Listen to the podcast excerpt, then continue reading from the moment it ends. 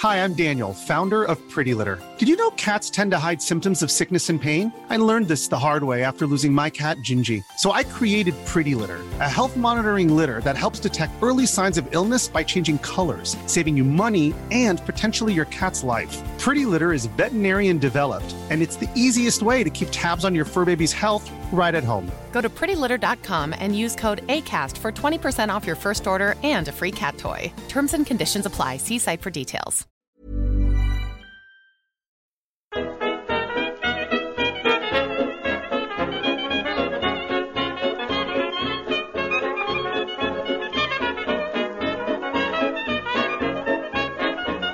Muy buenas, amigas y amigos. Bienvenidas y bienvenidos una semana más al podcast Reload, programa sobre videojuegos que hacemos desde anightgames.com.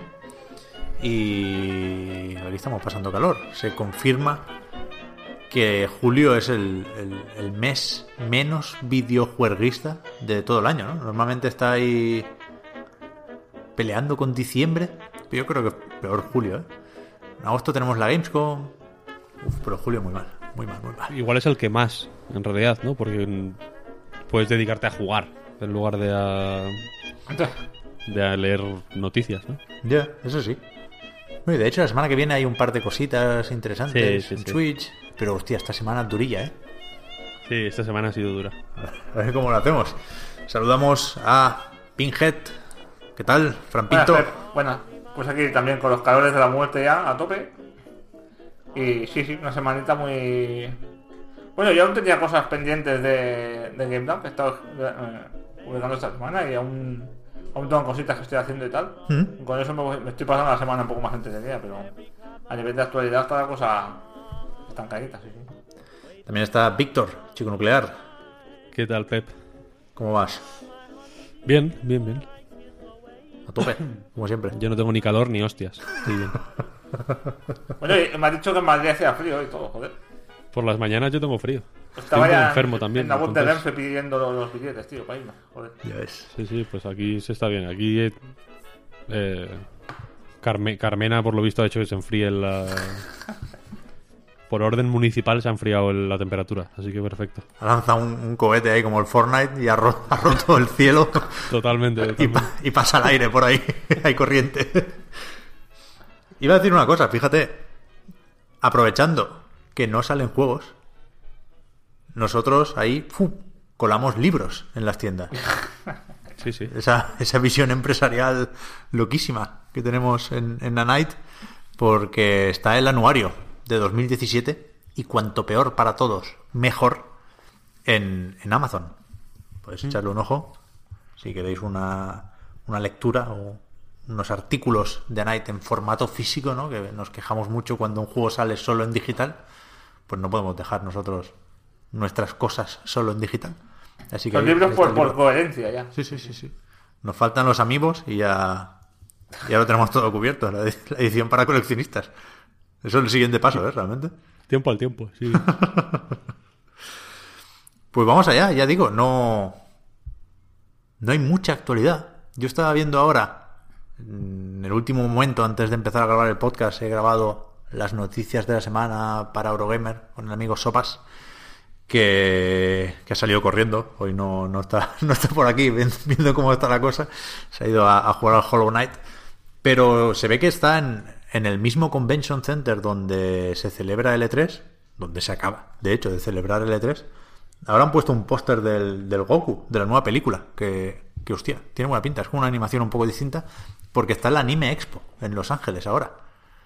Y, y se ha aprovechado para sacar nueva información o anunciar cosas nuevas mm, relacionadas con, con juegos de anime, ¿no? O sea, los sospechosos habituales, Bandai Namco y compañía, se han puesto las botas con, con vídeos y demás.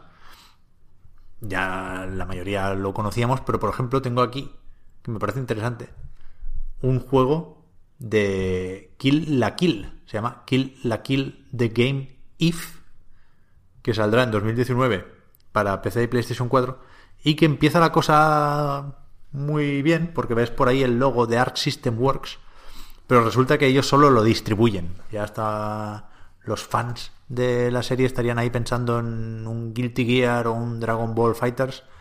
Y resulta que no, resulta que el juego lo hace A Plus Games, que no me sonaba, pero buscando son los que traumatizaron a la pobre Marta con el Little Witch Academia o Academy, el de, el de las brujas que se ve que salió regular, a pesar de que pues lo del cel shading no lo llevan del todo mal y el, el vídeo, no sé, da para tener unas mínimas esperanzas, no, no, no, no me desagrada el tráiler. Hostia, pero la gente de The Witch, de The Witch Academy también a la hostia. Sí, sí, sí, por Eh, eso- O sea, que yo a esta gente ya no me fío ya ni un poquito. Nos ¿eh? la pueden colar. Pero, hostia, yo, yo vi un par de capítulos de Kill la Kill. Porque, no sé si os acordáis, hace un tiempo pues, ni se llegó a rumorear, qué narices. Pero yo descubrí esto porque eh, creo que fue Kenji Saito, el director de Metal Gear Rising, en Platinum, dijo en Twitter que le gustaría hacer un juego de Kill la Kill o de Berserk. Y entonces la gente empezó a fliparse. Sorprendentemente había más ganas de Kill la Kill que de Berserk. Y me, me vi un par de capítulos y mola bastante. Bueno, es la típica que no se entiende, pero ante la duda decid- decides que mola, ¿no? Con, con dos capítulos me quedé un poco descolocado, pero me pareció muy, muy moderna. Muy poco anime tradicional. Estaba chulo. Ojalá lo hiciera Platinum y no esta gente, pero bueno. Ya. De momento empezamos por aquí. Tiene sus cosas también Platinum. Y no, no, no he visto mucho más del Anime Expo, la verdad. Habrá que ir un año. Se puede empalmar el E3 con la Anime Expo, tío. Y vuelves aquí. Moreno y, y otaco. Vuelves nuevo, ¿eh? Entre el Cyberpunk y. Y esto, el Kill la Kill. No sé, tío. Sí, sí. Los Ángeles es lo mejor, en realidad. Y es que no hay, ma- no, no hay actualidad, tío. Lo del Dead Island es que ni me apetece. ¿Habéis visto el Dead Island Survivors? Sí, sí. Bueno, he visto un trailer, pero no han enseñado nada, ¿no? Coño, si está. Lleva disponible como tres años. Ah, cojones. Vale, lo que pasa es que es- era un soft launch de estos, ¿no? Que, que se publican solo en algunos países, solo con algunas cosas para, para ver cómo respira e ir eh, acabando el juego sobre la marcha. Y, y cuando se anunció oficialmente fue justo cuando se publicó, que en realidad fue cuando se actualizó la versión 3.0. Y es un... Al final sí estoy hablando. Es un Tower Defense, del típico en el que el, personaje también se las apaña, ¿no? Tú tienes un héroe que vas matando zombies tú también. Pero la gracia es sobre todo colocar trampas. Y parece, yo, no lo he jugado todavía, parece que no está del todo mal, pero hay un elefante aquí en la habitación muy grande que se llama Dead Island 2, ¿no? Que, que sigue desaparecido. Creo que ayer dijeron en Twitter que seguía en desarrollo, pero, coño, podrían haber enseñado algo de ese juego antes de publicar el de los móviles. Que además decía la nota de prensa que, que gustará muchísimo a los fans porque tiene huevos de Pascua. En plan, los fans, los fans no creo que estuvieran esperando esto. Pero bueno, También es un poco la, la fatiga zombie ya, ¿eh? O sea, que yo te entiendo muchas veces cuando cargas contra ciertos juegos que no hace falta comentar. Eh, no, pero esos no tienen Lo que zombies. pasa es que yo tengo, yo tengo un radio, yo tengo un, un metabolismo para los zombies muy rápido, ¿sabes? Entonces enseguida me, me animo otra vez, me engoliro rápido. Ya. Pero también entiendo muchas veces cuando, hostia, ahora eh, viene el trailer y me dio una pereza todo. Pero es que, joder, los, los del Dying Light, que recordemos, no dejan de ser los creadores originales de Dead Island, ¿no? Los polacos de Techland. Esos sí que están con la ambición disparadísima, ¿no? Con el Chris Avalon y toda la pesca. Sí, sí. O sea, por ejemplo, Dying Light 2 no da ningún tipo de fatiga, vaya, es un- Cero. al contrario. Sí, sí. Por eso. Más cosillas. Comentabas, Fran, la resaca o los ecos del Game Lab. Una de las noticias que salieron de ahí fue lo de el nuevo estudio de Electronic Arts en Madrid. Que, que hemos ido sabiendo más cosillas, ¿no? Parece que se centrarán en NBA Live de momento. Sí, sí. Eh, lo, lo explico yo, Por ejemplo. por ejemplo. Eh, pues sí, eh, por lo visto se llama EA Madrid. Es, es tan sencillo, es fácil de, de recordar, quiero decir. Y... Suena como a la Madrid un poco, ¿eh? Sí, EA Madrid. ¡Eh, ah, madre mía! EA Madrid. Y sí, en el NBA 2019 la idea, por lo visto, es que, que hagan más apoyo que otra cosa. Eh, pero ya en el 20, que será el siguiente, creo que la intención es que sean más o menos importantes en el desarrollo. Y esto viene de una entrevista a Daryl Holt, que estuvo en el Game Lab comentando un par de cosillas y habló con Albert García, nuestro compañero de la vanguardia. Eh, y, y eso, básicamente es una... Es un movimiento que es, es relativamente comprensible, ¿no? Porque en Madrid ya había mucho... eh, o sea, Electronic Arts en, Mad- en Madrid tiene bastante peso, en realidad. Es el- la localización, el equipo de localización tocho de Electronic Arts está ahí. Tienen mucho, muchos equipos, en fin, que no son de desarrollo, pero son piezas más o menos importantes de Electronic Arts, ¿no? Se Como hacía testing, recursos creo recordar también, ¿no? En algún Se hace hizo. testing también, sí, sí. Hay un, un poco de todo y esto es un salto ya a- al desarrollo, ¿no? Porque hay, en fin, eh, creo que tiene sentido, ¿no? Porque hay mucha gente form- formándose y formada. Luego hablaremos más sobre eso. Eh, y, y es más o menos razonable, ¿no? Que, la- que haya empresas tochas, eh, pues que quieran aprovechar un poco ese, ese talento emergente, digamos. Entonces, eso, tienen ahora mismo vacantes abiertas para distintos trabajos. Eh, si os metéis en a Night, eh, hay una noticia sobre el asunto donde se da más información sobre todo esto, o en la web de Electronic Arts, evidentemente. Eh, y, y eso, y eso, se van haciendo cosillas. Joder, pues ya sabéis, os vais ahí, los, los que sepáis hacer juegos y, y luego nos filtráis cosas sobre el Star Wars y sobre ¿no? el Dragon Age y esas cosillas. Lo, lo- se cierra a el ver, lo guay, lo guay sería que hicieran un Skate, skate 4, ¿no? ya ves.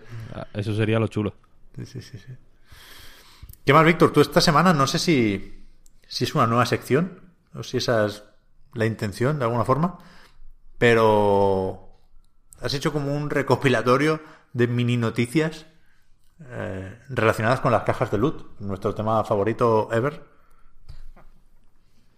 Sí, a mí me, me- me apasionan realmente. que remontan, ¿no? Es un poco como... Tienen un choque con, con- con organismos y comisiones raras, pero ahora está remontando, ahora se vuelve a decir, en Francia creo que fue lo último, ¿no? Que no, que no son juegos de azar, que no son apuestas.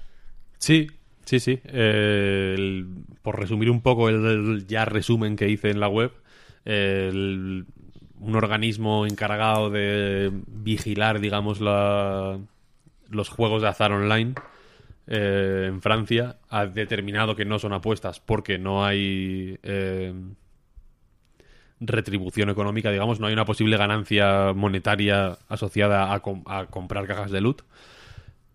Parece que he dicho cacas de loot, pero he dicho, he dicho cajas de loot. Eh, Es subconsciente, tío. Sí, sí, sí, sí, sí. Aunque, por otro lado, como ya sabemos, Bélgica y Holanda eh, se están poniendo duras con el tema. Hace poco Valve, de hecho, tuvo que desactivar las cajas de loot en, eh, si no recuerdo mal, el Dota 2 y el CSGO en Holanda Creo que sí. La situación es rara, ¿no? Porque en- si te vas al... O sea, que estás a un viaje de tren de poder realmente comprar cajas de luz. Es, es, una, es una situación un poco un poco rara. Y luego en Australia también es como están... el extraperlo, pero de las cajas de luz, tío. Sí, Tienes totalmente. que. Andorra para comprar cajas de La luz. ley seca. Fa- hay un... Ahora no, pero hay un fariña sobre cajas de loot eh, cocinándose un poco, ¿no? Eh, y nada, y en Australia también, el, sen- el Senado australiano está con el ojito puesto porque eh, recientemente se publicó un artículo en eh, una revista dedicada al comportamiento humano, una revista de psicología, en el que dos profesores eh, de- de- determinaban o apuntaban a que una serie de cajas de luz, no todas, de las que estudiaron al menos, pero sí una serie de cajas de luz de, de, juegos como yo que sé, del, está el FIFA evidentemente con los cromos del foot, pero está también el, eh, un Call of Duty, no recuerdo cuál, eh, el For Honor creo que también está, incluso Mass Effect Andrómeda, que me sorprendió. Eh, básicamente vienen a decir que eh, aunque no haya retribución económica o ganancia económica posible, eh, estructuralmente es- eh, son eh, muy parecidos a, las- a los juegos de apuestas. Y la idea del estudio este era eh, plantear un debate, ¿no? O abrir una conversación para, eh, en fin, para, para estudiar el asunto de una forma un poco razonada. Me hizo gracia porque hablando de lo de la de lo de la ganancia posible económica, que evidentemente es una de las creo que es fácil estar de acuerdo, ¿no? En que una- un juego de apuestas eh, pues en fin, me parece razonable considerar que tiene que tener una ganancia económica asociada para que sea una apuesta. Eh, en el caso de Mass Effect Andrómeda, por ejemplo, y un Assassin's Creed, no recuerdo cuál, eh, comentaban que eh, la ganancia en realidad era eh, la competición social, digamos, de estar a la altura de otra persona que sí eh, puede haber comprado mejoras o mm, para las armas o, o, simplemente cosas estéticas que, para distinguir a su avatar en una incluso en un juego cooperativo que ni siquiera es eh, un asunto de competición entre dos personas ni nada. Y la cosa es eh, ya digo yo leo mucho sobre este tema. Hay, hay- o sea, yo sé que hay gente que, hay- que, que considera que soy pesado escribiendo sobre ello, pero esa gente no sabe la ca- lo, lo que leo sobre el tema, que es mucho más de lo que escribo. El filtro, ¿no? Realmente, sí, sí. Sí, sí. Y he estado leyendo, y por ejemplo, en Washington, en el estado de Washington, eh,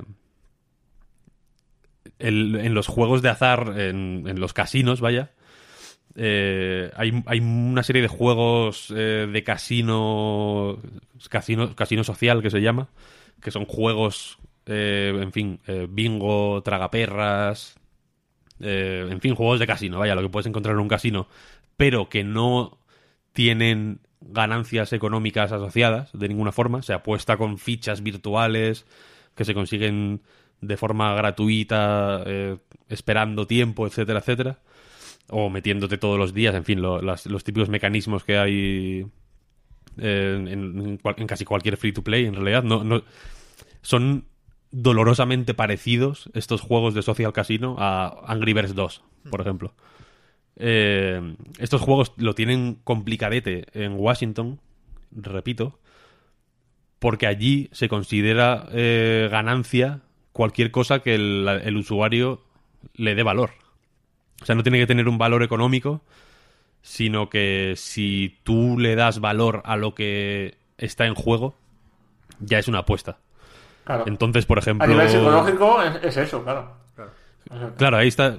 Es que lo de decir que no, que no te dan dinero es, es, un, es un clavo ardiendo que se están agarrando para, Claro, es para legalmente no considerarlo apuestas. Pero si tú estás consiguiendo una cosa que objetivamente te hace liberar ese tipo de, ¿no? de química cerebral o de sensaciones, ¿no?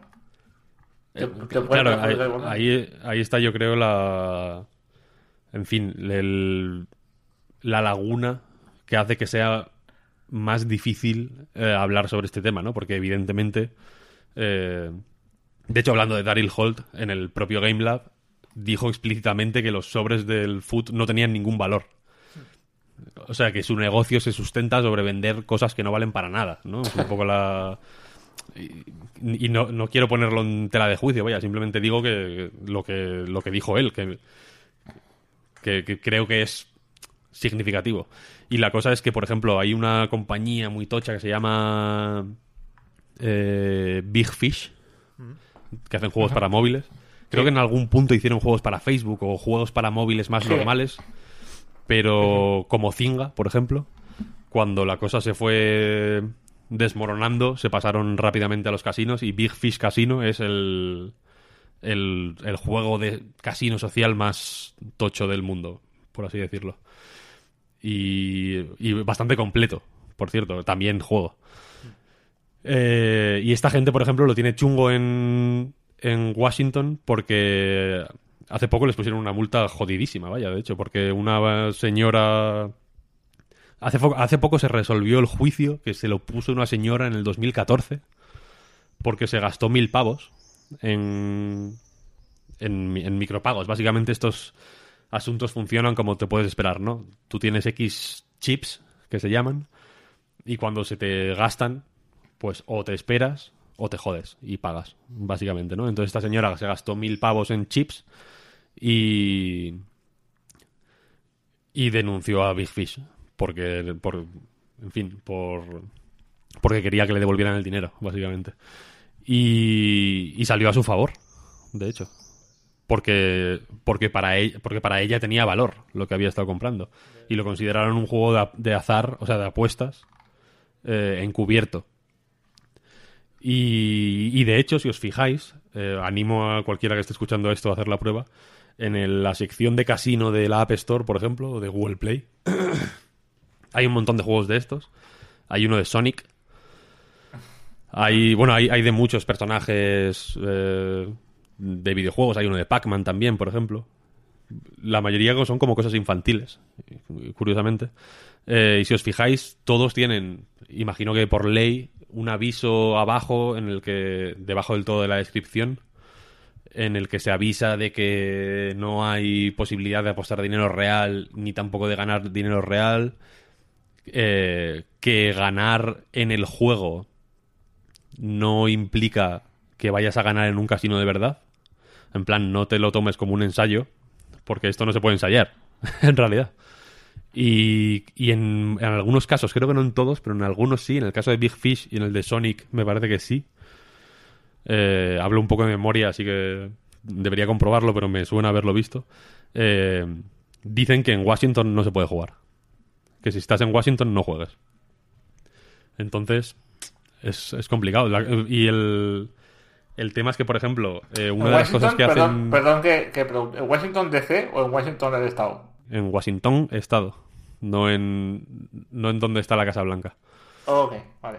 La cuestión es que eh, una de las cosas que hacen los organismos reguladores del juego, por ejemplo, es eh,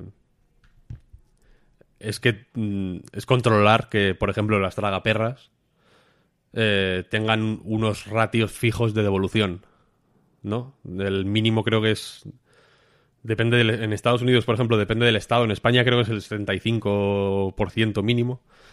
En Nevada, por ejemplo, es mínimo el 85 y máximo el 100%.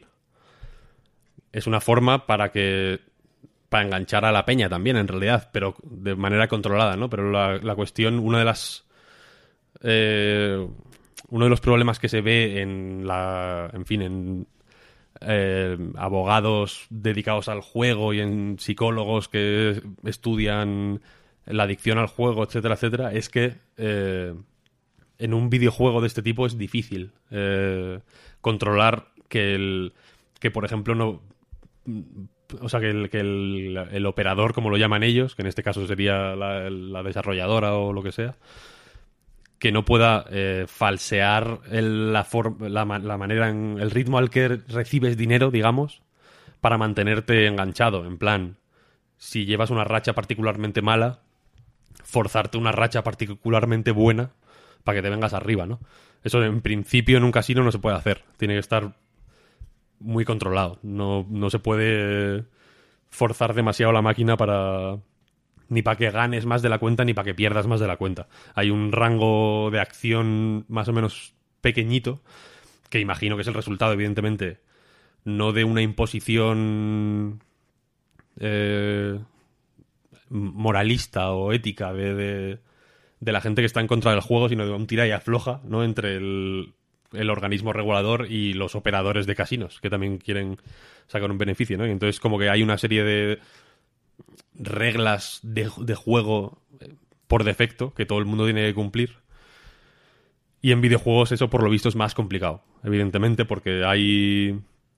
En fin, es buen diseño de juego en realidad, ¿no? Que el, por poner un ejemplo, el otro día leyendo sobre el tema, eh, pensé en el Nuclear Throne, por ejemplo. Cuando vas mal de salud, te salen más cajas de, de salud, ¿no? Para, o cuando vas mal de munición, te cae más munición. eso es buen diseño de juegos, ¿no? En realidad. Eh, que, te regulen de forma dinámica eh, distintas variables para que tu experiencia sea eh, la, la óptima, digamos. Y esto en juegos de casinos, pues se puede hacer también, evidentemente, con el objetivo de que juegues más, ¿no? Y, imagino que el objetivo último es que pues que te enganches más y que consideres eh, más fácilmente la posibilidad de comprar chips eh, con, con micropagos en lugar de simplemente esperando. En fin, es un mundo muy interesante. A mí es un. Dejando de lado eh, las consideraciones éticas o, lo- o legales o, o la posibilidad de que te hagas adicto al juego, bla, bla, bla. eh, me, me fascina, es una cosa que me, me fascina, la verdad. Y lo de, lo de Francia no, no, no creo que sea poco importante, porque hasta ahora hablábamos de Bélgica, Holanda. Algo habrá en Bélgica. En Holanda está Guerrilla y el estudio satélite de Kojima Productions. En Australia estaba 2K Australia, pero chapó. Pero en Francia ya hay más en juego, ¿no? Porque ahí está Ubisoft y y hay unos intereses que hay que tener en cuenta, ¿no? Decimos siempre, bueno, pues que el gobierno puede recaudar dinero si se considera que esto tiene que pagar impuestos. Pues que a lo mejor en Francia paga más impuestos Ubisoft, ¿no? Como, como empresa que da un montón de trabajo, impuestos y valor al país en forma de puestos de trabajo y exportación y todo lo que tú quieras, ¿eh? A lo mejor le sale más a cuenta a, a Francia tener contento a Ubisoft que grabar con más impuestos las cajas de loot, ¿no? Así que... Mm, Sí, sí, por eso, por eso es un tema que a mí me resulta tan fascinante, ¿no? Porque el- más allá del sí o no, de que te parezca bien o mal, en realidad entra en juego mil cosas. Evidentemente, desde quizá desde un punto de vista legal no son juegos de azar, ¿no? Pero, pero a los psicólogos, por ejemplo, les interesan otras cosas, más allá del, eh, de la definición legal de, de una caja de loot, ¿no? Eh, Entonces hay, un- hay mil puntos de vista. Eh, cualquiera que esté interesado en esto, animo a, a buscar en, por ejemplo, en Google Scholar, que es como el buscador de artículos académicos de Google. Es sorprendentemente fácil encontrar eh, artículos sobre este tema. Más, más sobre casino social, de hecho, porque ah, ya digo, que formalmente las cajas de loot en el juego de Sonic, por ejemplo, hay, hay un tipo de caja de loot que son sobres, de hecho, de, como los del Foot, pero con muñequitos del Golden Axe y del Samba de Amigo y cosas así. Eh, Goti. Sí, sí, total, total. Y hay un montón de juegos distintos, cada uno tiene un bonus diferente, es, es demencial lo bien hecho que está. Eh, pero eso que, evidentemente, el, el- Social Casino a mí me está fascinando últimamente porque formalmente es un juego, es una traga perras, vaya, o un, o un bingo. No tiene mucho. Ahí no se están escondiendo, quiero decir, es una puta traga perras y punto pelota, ¿no? Y cuando haces tales combinaciones te devuelve tal dinero y punto pelota. Es, es una traga perras como las que hay en los bares. Pero las, eh, los mecanismos de monetización que tienen son como los que se pueden encontrar en mil juegos, ¿no? Hay eh, bonificaciones por entrar cada día, hay bonificaciones por hacerte miembro VIP cuando consigues, eh, o sea, cuando compras chips te dan puntos VIP que al mismo tiempo te activan otras recompensas diarias solo para VIPs que duran un mes, bla, bla, bla, bla, bla, bla. Rollo, rollo el Battle Pass del, Eh, el Fortnite. del Fortnite. O sea que, que hay un parecido muy, muy extremo con cualquier caja de loot o cualquier sistema de monetización y engagement de este tipo que hay en, en- en los free to plays más populares del mundo, ¿vale? en el Candy Crush o en el, el Angry Birds 2. Me acuerdo mucho del Angry Birds 2 últimamente porque estuve pensando en él, es un juego que a mí me dio mucha pena porque soy muy fan de Angry Birds. Eh, pero luego eso, luego tienen la, cosa de que son tragaperras a- a- tal cual, vaya, no hay no sé, eh, no hay manera de de pensar que no es un juego de azar, es un juego que se- que la gracia la basa en el azar, de hecho, en la en y son juegos cautivadores, ¿no? En cierto modo, porque es, en realidad es guay darle a un botón y ver qué sale. Es una cosa muy tonta, pero pero que engancha bastante. No recomiendo a nadie que los juegue. No, no voy a decir yo ahora que, la gente se ponga a jugar al, al Sonic Slots. Pero, pero vaya, me fascina. Pues seguimos, seguimos y estábamos estos días haciendo la lista de cosas pendientes que tenemos que hacer antes de acabar con la temporada, que, como podéis intuir por lo fresco de la actualidad, será más o menos pronto. Y yo tenía aquí dos cosas. Primero, que hemos hablado muy poco de Bayonetta este año, Víctor. Sí, sí, sí. La- el clamor popular ha, ha hecho mella en nuestras ganas. O sea, ha salido Bayonetta 1 más 2 y hemos, hemos hablado poquísimo, poquísimo de Bayonetta. muy mal. Ya, ya que no os habéis muerto ni nada, que no ha pasado nada. Hombre, muerto no, pero Un poco mal se te encuentras ya, ¿no? pe- peor que el año pasado estoy, desde luego. Físicamente no, pero por dentro hemos muerto. Sí, sí, sí, sí. Algo, algo, algo está mal ahí. La otra, la otra cosa que teníamos pendiente es nuestra tradicional llamada al amigo Gustavo Aranda. ¿Qué tal, Gustavo? Hola, ¿qué tal amigos? ¿Cómo estáis? Gracias por llamarme, al fin. Hombre, ya, ya, ya, ya. Bueno, somos, somos muy de dejar las cosas para el último momento y, después del E3 es eso, tenemos que, poner las cosas en orden para irnos más o menos tranquilos de vacaciones. Gustavo es de la Escuela Superior de Arte y Tecnología de la ESAT en Valencia, que aparte de ser un sitio especialmente bueno para aprender cómo se hacen jueguicos, también es nuestro patrocinador VIP en Patreon desde el day one. O sea, Sí, sí. d- desde el primer momento. Esto fuera, fuera coñas, vaya. Siempre me pongo un poco nervioso cuando lo digo, porque da un poco de, de vértigo, pero es, es un dinero el, el que lleváis ahí mes a mes en Patreon y no, no, no os lo podemos agradecer lo suficiente. Así que, que menos que hacer estas llamaditas para, para hablar un rato sobre... Siempre por- propones tú el tema, Gustavo, y, y siempre acabamos flipando con las game jams, con los motores gráficos, con lo que sea.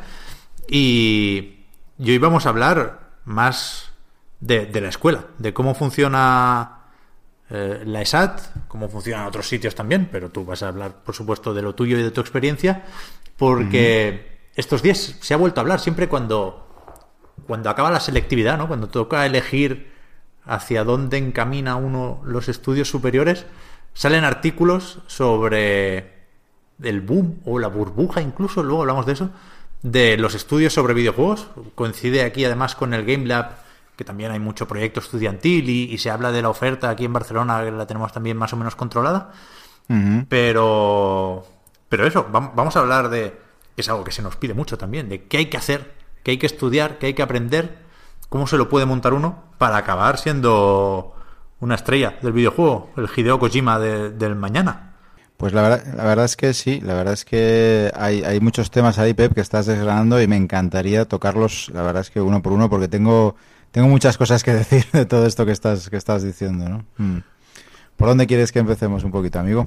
Pues, pues, pues yo que no sé si lo sabrás o no sé si lo recuerdas porque hubo seguimiento en el podcast. Yo hice un máster en creación de videojuegos en su, en su Cierto. momento, hace un tiempo, y, y desde entonces, por, más o menos, por, porque me toca por trabajo, ¿no? Pero también por interés, he ido siguiendo la cosa y quizá el titular de los últimos años es que esa gran reivindicación que había últimamente de pasar un poco de los másters a las carreras, ya estamos ahí, ¿no? Ahora se habla más de carreras ya, de creación de videojuegos, que de másters.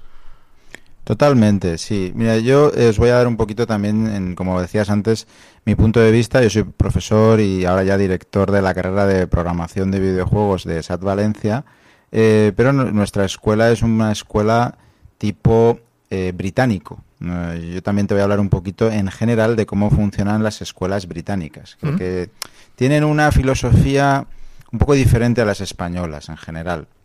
Eh, mira, efectivamente, hace un tiempo en España, hace, hace muchos años ya en España, que eh, surgieron másters y estudios de posgrado y cursos como el que, el que tú hiciste. Creo que de ahí te vino, eh, te llamaron PELT durante un tiempo. Joder, por ya ves. Te lo, te lo sabes mejor que yo, Pel Sánchez. esa Pel Sánchez, Yo- creo, yo- creo- creo recordar al Puy hablando, diciéndote Pel Sánchez en algún Sí, momento. yo, yo metía las texturas que no se lo creían ahí, vaya. Efectivamente. Pues bueno, pues de ahí eh, surgieron este tipo de estudios de posgrado muy pensados para, para pues personas que ya tenían una carrera, una licenciatura, una ingeniería, etcétera, pues que se especializaran en, en un corto periodo de tiempo, ¿no? Que dieran un volantazo rápido hacia la industria de los videojuegos lo cual hasta cierto punto, pues para determinados perfiles funciona y funcionó, pero es que realmente nuestra industria es una industria muy compleja y nuestros perfiles eh, profesionales son perfiles profesionales muy complicados. Eh, entonces, eh, sí que es verdad que, uno de los caminos hacia la industria, pues es el tener una titulación generalista, como puede ser una ingeniería informática o puede ser una ingeniería multimedia o algo similar, y luego pues hacer una especialización, un máster hacia los videojuegos, pero de un tiempo a esta parte, como tú decías, amigo Pep, pues eh, un poco zapatero a tus zapatos. Es decir, vamos a ver, si a ti lo que te gusta son los videojuegos y lo que quieres es enfocarte a la gran industria de los videojuegos, eh, prepárate bien, prepárate con un fondo fuerte, con un fondo serio, eh, pero encárate de cara al, futuro profesional de los videojuegos correctamente, ¿no? Tanto si quieres ser programador, como si quieres ser artista, como si quieres ser diseñador de juego, animador, hay eh, diferentes opciones que ya las tenemos eh, disponibles hace un tiempo en España y que de nuevo pues no, no hemos inventado la rueda, de hecho hemos llegado un poco tarde a la fiesta, porque este tipo de de carreras profesionales, si nos fijamos en países que tienen una educación universitaria en líneas generales más avanzada que la española, por ejemplo en Reino Unido o en los países nórdicos, pues este tipo de carreras ya existían hace mucho tiempo. Yo recuerdo eh, haber observado este tipo de estudios en Reino Unido pues hace unos 23 años más o menos, ¿no? Eh, si hablas de Japón ya, bueno, ahí ya es otro mundo, ¿no? Pero vamos, eh, estamos un poco ahora, el, eh, en, España se está cogiendo un poquito ahora ya esta formación. Nosotros al, ser centro británico, como os comentaba, pues teníamos la suerte, ¿no? Teníamos la enorme suerte de ya ir un poquito adelantados por delante. Y nosotros llevamos ya pues 12 años, eh, que han pasado muy rápido, haciendo las carreras específicas ¿no? de, videojuegos. A día de hoy, en ESAT en Valencia, tenemos la carrera del programador de videojuegos o programadora de videojuegos y la carrera del artista de videojuegos. Y estamos preparando eh, la del diseñador o diseñadora de videojuegos, que se, saldrá eh, disponible próximamente, ¿no? Entonces ya son, ya son cosas muy específicas, son perfiles específicos, porque es lo que hace falta de verdad. Eh, el, el generalista, el que sabe un poquito de videojuegos, un poquito de arte, un poquito de programación, un poquito de diseño, un poquito de marketing incluso, ¿no? Ese perfil que yo a veces lo llamo cariñosamente el hombre orquesta, ese perfil lo tiene difícil en el mercado actual. Lo tiene difícil en el mercado actual porque no es la demanda que, está habiendo. No sé si conocéis una cosa que se llama el libro blanco de los videojuegos. Creo que alguna vez habéis oído hablar de él. Sí, de hecho, coincidiendo con el Game Lab, han hecho como un pequeño adelanto del, del próximo, del de este año.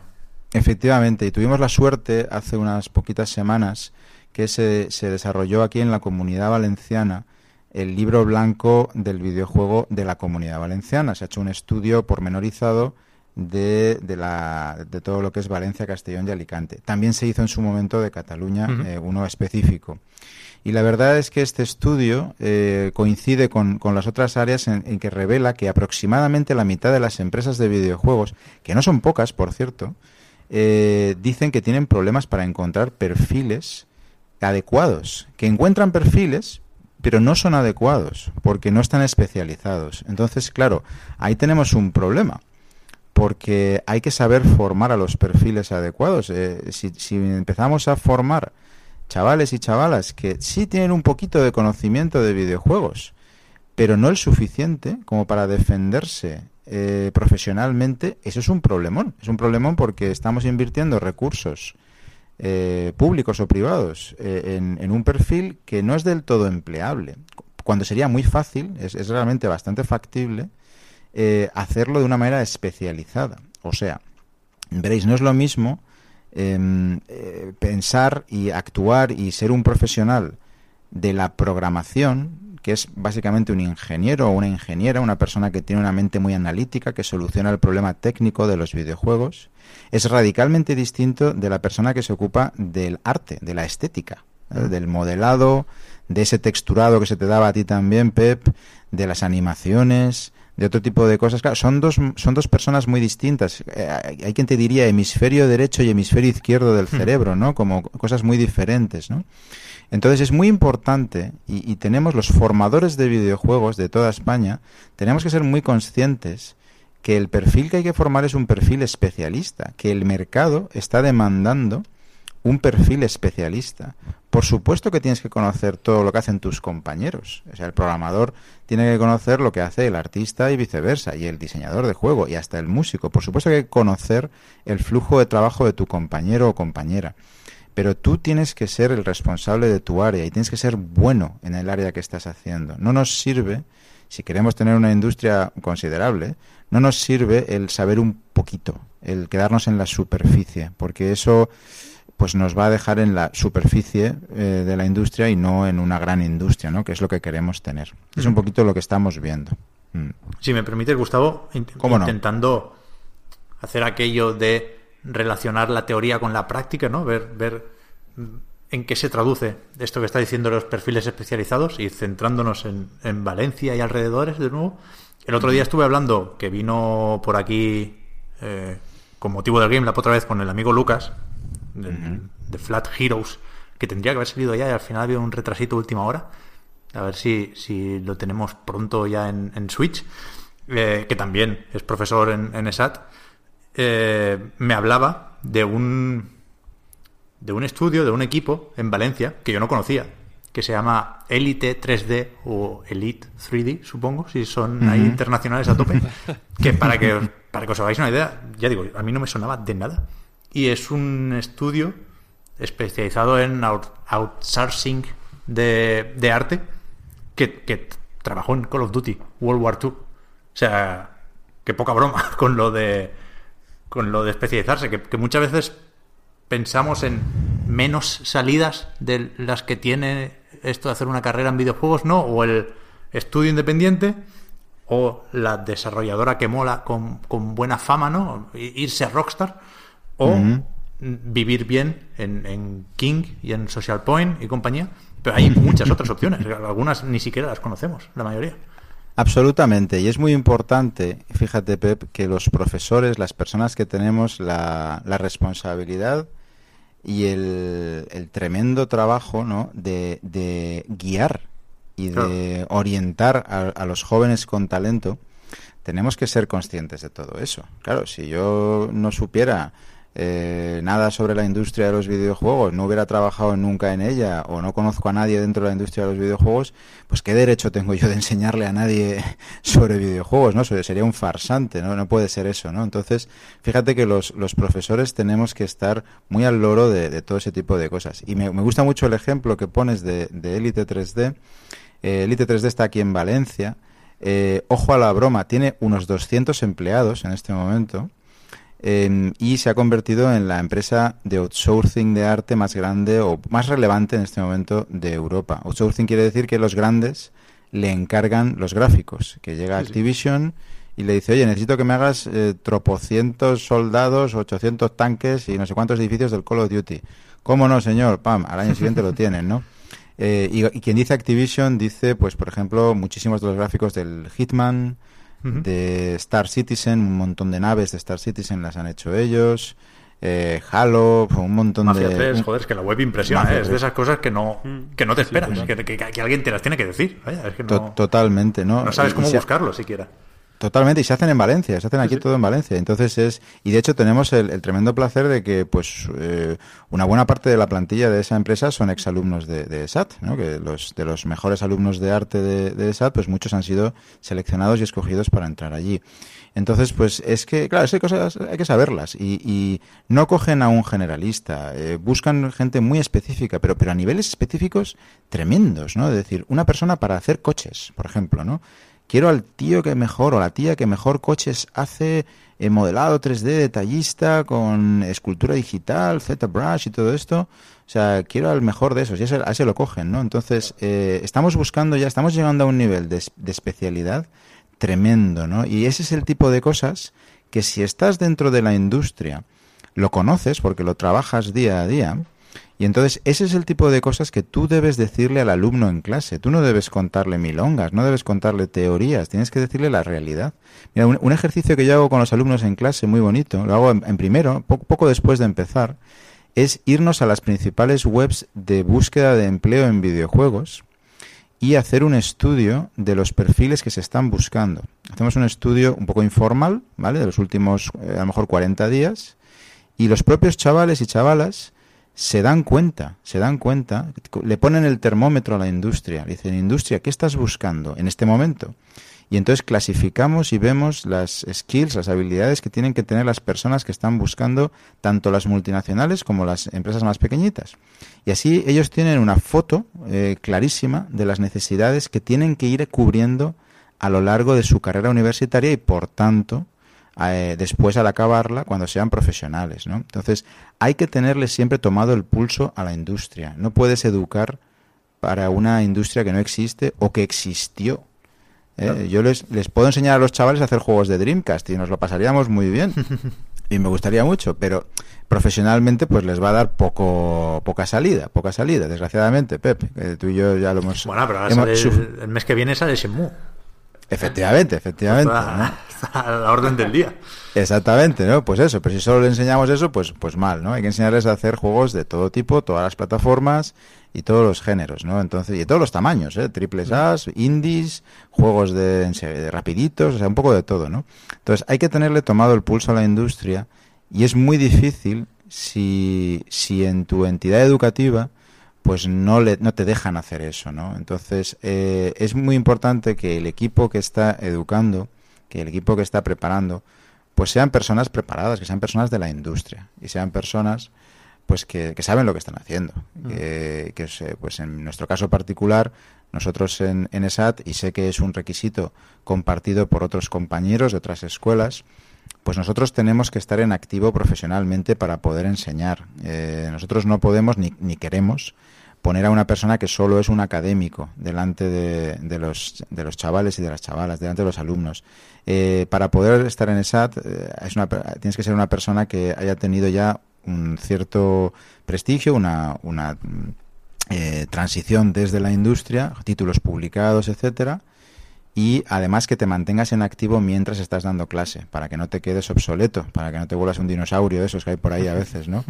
Entonces, eh, eso es una cosa importantísima. ¿Ves? Y solo ese pequeño cambio, solo esa alejarnos del, clásico profesor universitario, ¿no? Pues eh, eso ya cambia mucho, cambia mucho. Entonces, es muy importante, ¿no? Que si queremos tener un, una industria competitiva y un una industria tanto humanamente, ¿no? De que los españoles queramos ser competitivos en la industria de los videojuegos, que lo somos, ¿no? Pues eh, que mantengamos ese buen nivel de educación en videojuegos. Eh, ya os digo, especialización y, puesta al día, ¿no? Que es muy importante. Mm.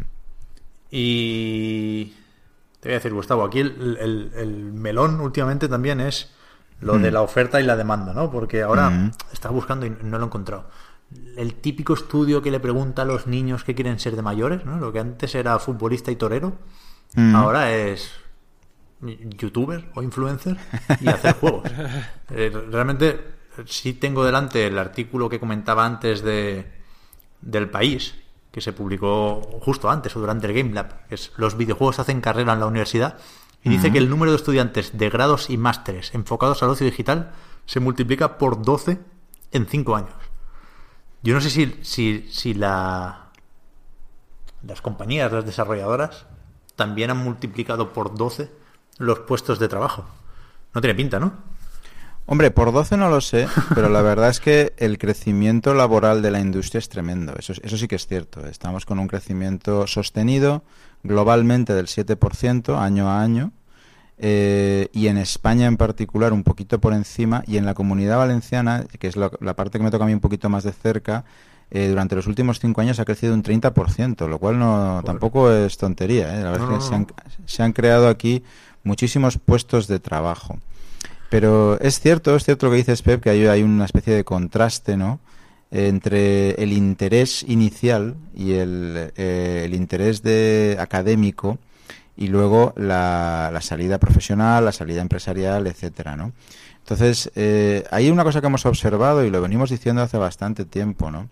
Y conectando un poquito con lo que decíamos antes, ¿no? Es esto, es decir, el perfil que se forma tiene que ser un perfil válido, tiene que ser un perfil empleable. Eh, la, universidad lo que tiene que pensar, por lo menos las universidades de carreras técnicas, lo que pensamos que, tiene que estar ahí siempre es la empleabilidad del alumno. hay que pensar en, hacer al alumno empleable. Eh, oye, a lo mejor hay otras carreras pues que tienen otras características, pues eh, no sé, a mí me gusta mucho la filosofía y siempre he pensado en que algún día me matricularé en la UNED y haré filosofía por gusto pero no haré filosofía para encontrar trabajo, ¿vale? Posiblemente. Esto es difícil. Es complicado, es complicado, ¿vale? Entonces, yo entiendo que no todas las carreras universitarias se prestan a esto, pero puñetas, las carreras universitarias modernas para la industria moderna, pues hombre, yo creo que tienen que estar pensando en la empleabilidad. Entonces, eh, es un poquito lo que hay que hacer, hay que ver las necesidades del mercado y no hacer planes de estudios de espaldas al mercado, todo lo contrario, ¿no? Eso por un lado. Por otro lado, cuando decimos videojuegos, pues mira, nosotros eh, utilizamos la palabra videojuego y ocio digital, ¿no? Eh, en un sentido muy polisémico. Veréis, videojuego, por supuesto que son cosas, pues, eh, como el Call of Duty, como el Bayonetta, como el Vanquish y como el Shenmue, ¿vale? Por poner ejemplos aleatorios, ¿vale? pero también nosotros desde nuestro punto de vista, una persona capaz de crear videojuegos, en realidad lo que es capaz de crear son aplicaciones informáticas de muy alto nivel con una simulación gráfica, simulación física, conectadas a Internet y que tienen un fuerte, lo que se llama el engagement, le dicen los americanos, ¿no? el atractivo fuerte del, usuario. Eso puede ser un videojuego comercial como tal o pueden ser otras cosas. Mira, en la, en la escuela, en ESAT, hemos tenido la suerte de poder desarrollar también juegos para hospitales, para hospitales infantiles. Les hicimos un, un juego eh, a medida a un hospital infantil de aquí de Valencia, a la unidad de daño cerebral, para los pobres niños que habían tenido algún problema de daño cerebral y tenían que rehabilitarse. Y no tenían mucho presupuesto, pero tenían Wii y tenían Wii Balance Board. Habían comprado muchos Wii Fits. Entonces, pues como sabemos programar para la Wii, sabemos hacer cosillas, pues les hicimos unos juegos de Wii específicamente para ellos que ayudaban con los ejercicios de rehabilitación, a mantener el equilibrio, a moverse, etcétera. Una especie de Wii Fit, pero personalizado para ellos, con sus ejercicios de rehabilitación, ¿no? Entonces, eso no es exactamente la industria de los videojuegos. Eso no es me voy a Rockstar o me voy a Blizzard. Pero está exactamente dentro de las capacidades y las competencias tecnológicas y artísticas y todo tipo que tienen los alumnos de las carreras de videojuegos. Con lo cual, yo creo que hay que ver las cosas con un prisma muy amplio. Muchos de nuestros exalumnos, los que consiguen acabar la carrera y titularse, que esa es otra, que a lo mejor hay mucha gente que tiene interés, pero se ponen primero y cuando se da cuenta de lo que cuesta todo esto a nivel a nivel de esfuerzo dicen Dios mío casi que me vuelvo a casa a jugar y ya me haré otra cosa no pero bueno eh, luego los titulados y tituladas habría que mirar por otro lado. Pero bueno una vez una persona está titulada eh, hay, hay empresas que de todo tipo que han contratado exalumnos de SAT hasta empresas que trabajan incluso para el ejército para hacer simulaciones del ejército han contratado a, a exalumnos de SAT no entonces, eh, realmente la persona que tiene las capacidades para desarrollar y, acabar con éxito un proyecto de videojuegos es una persona muy preparada. Es una persona que tiene un perfil realmente bastante más multidisciplinar y bastante más amplio de lo que parece.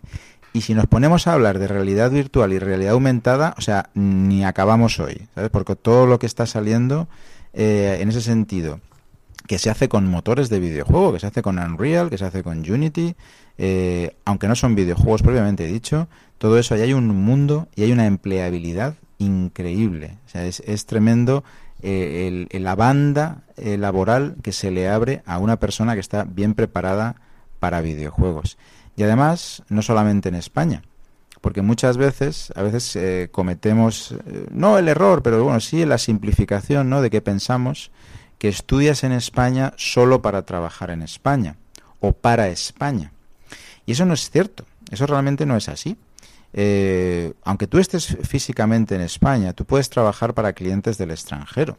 Tenemos alumnos en la escuela que nada más, eh, o mientras acababan eh, su carrera de arte, por ejemplo, estaban haciendo comisiones, trabajos encargados a BioWare, por ejemplo porque se, se, ofrecían ya como, como artistas independientes, como freelancers, y estaban trabajando realmente para Canadá pero estaban en Valencia, estaban, estaban en Valencia. Entonces no estaban trabajando para ninguna empresa de valenciana o española de videojuegos, pero estaban ejerciendo su profesión desde aquí. Y viceversa.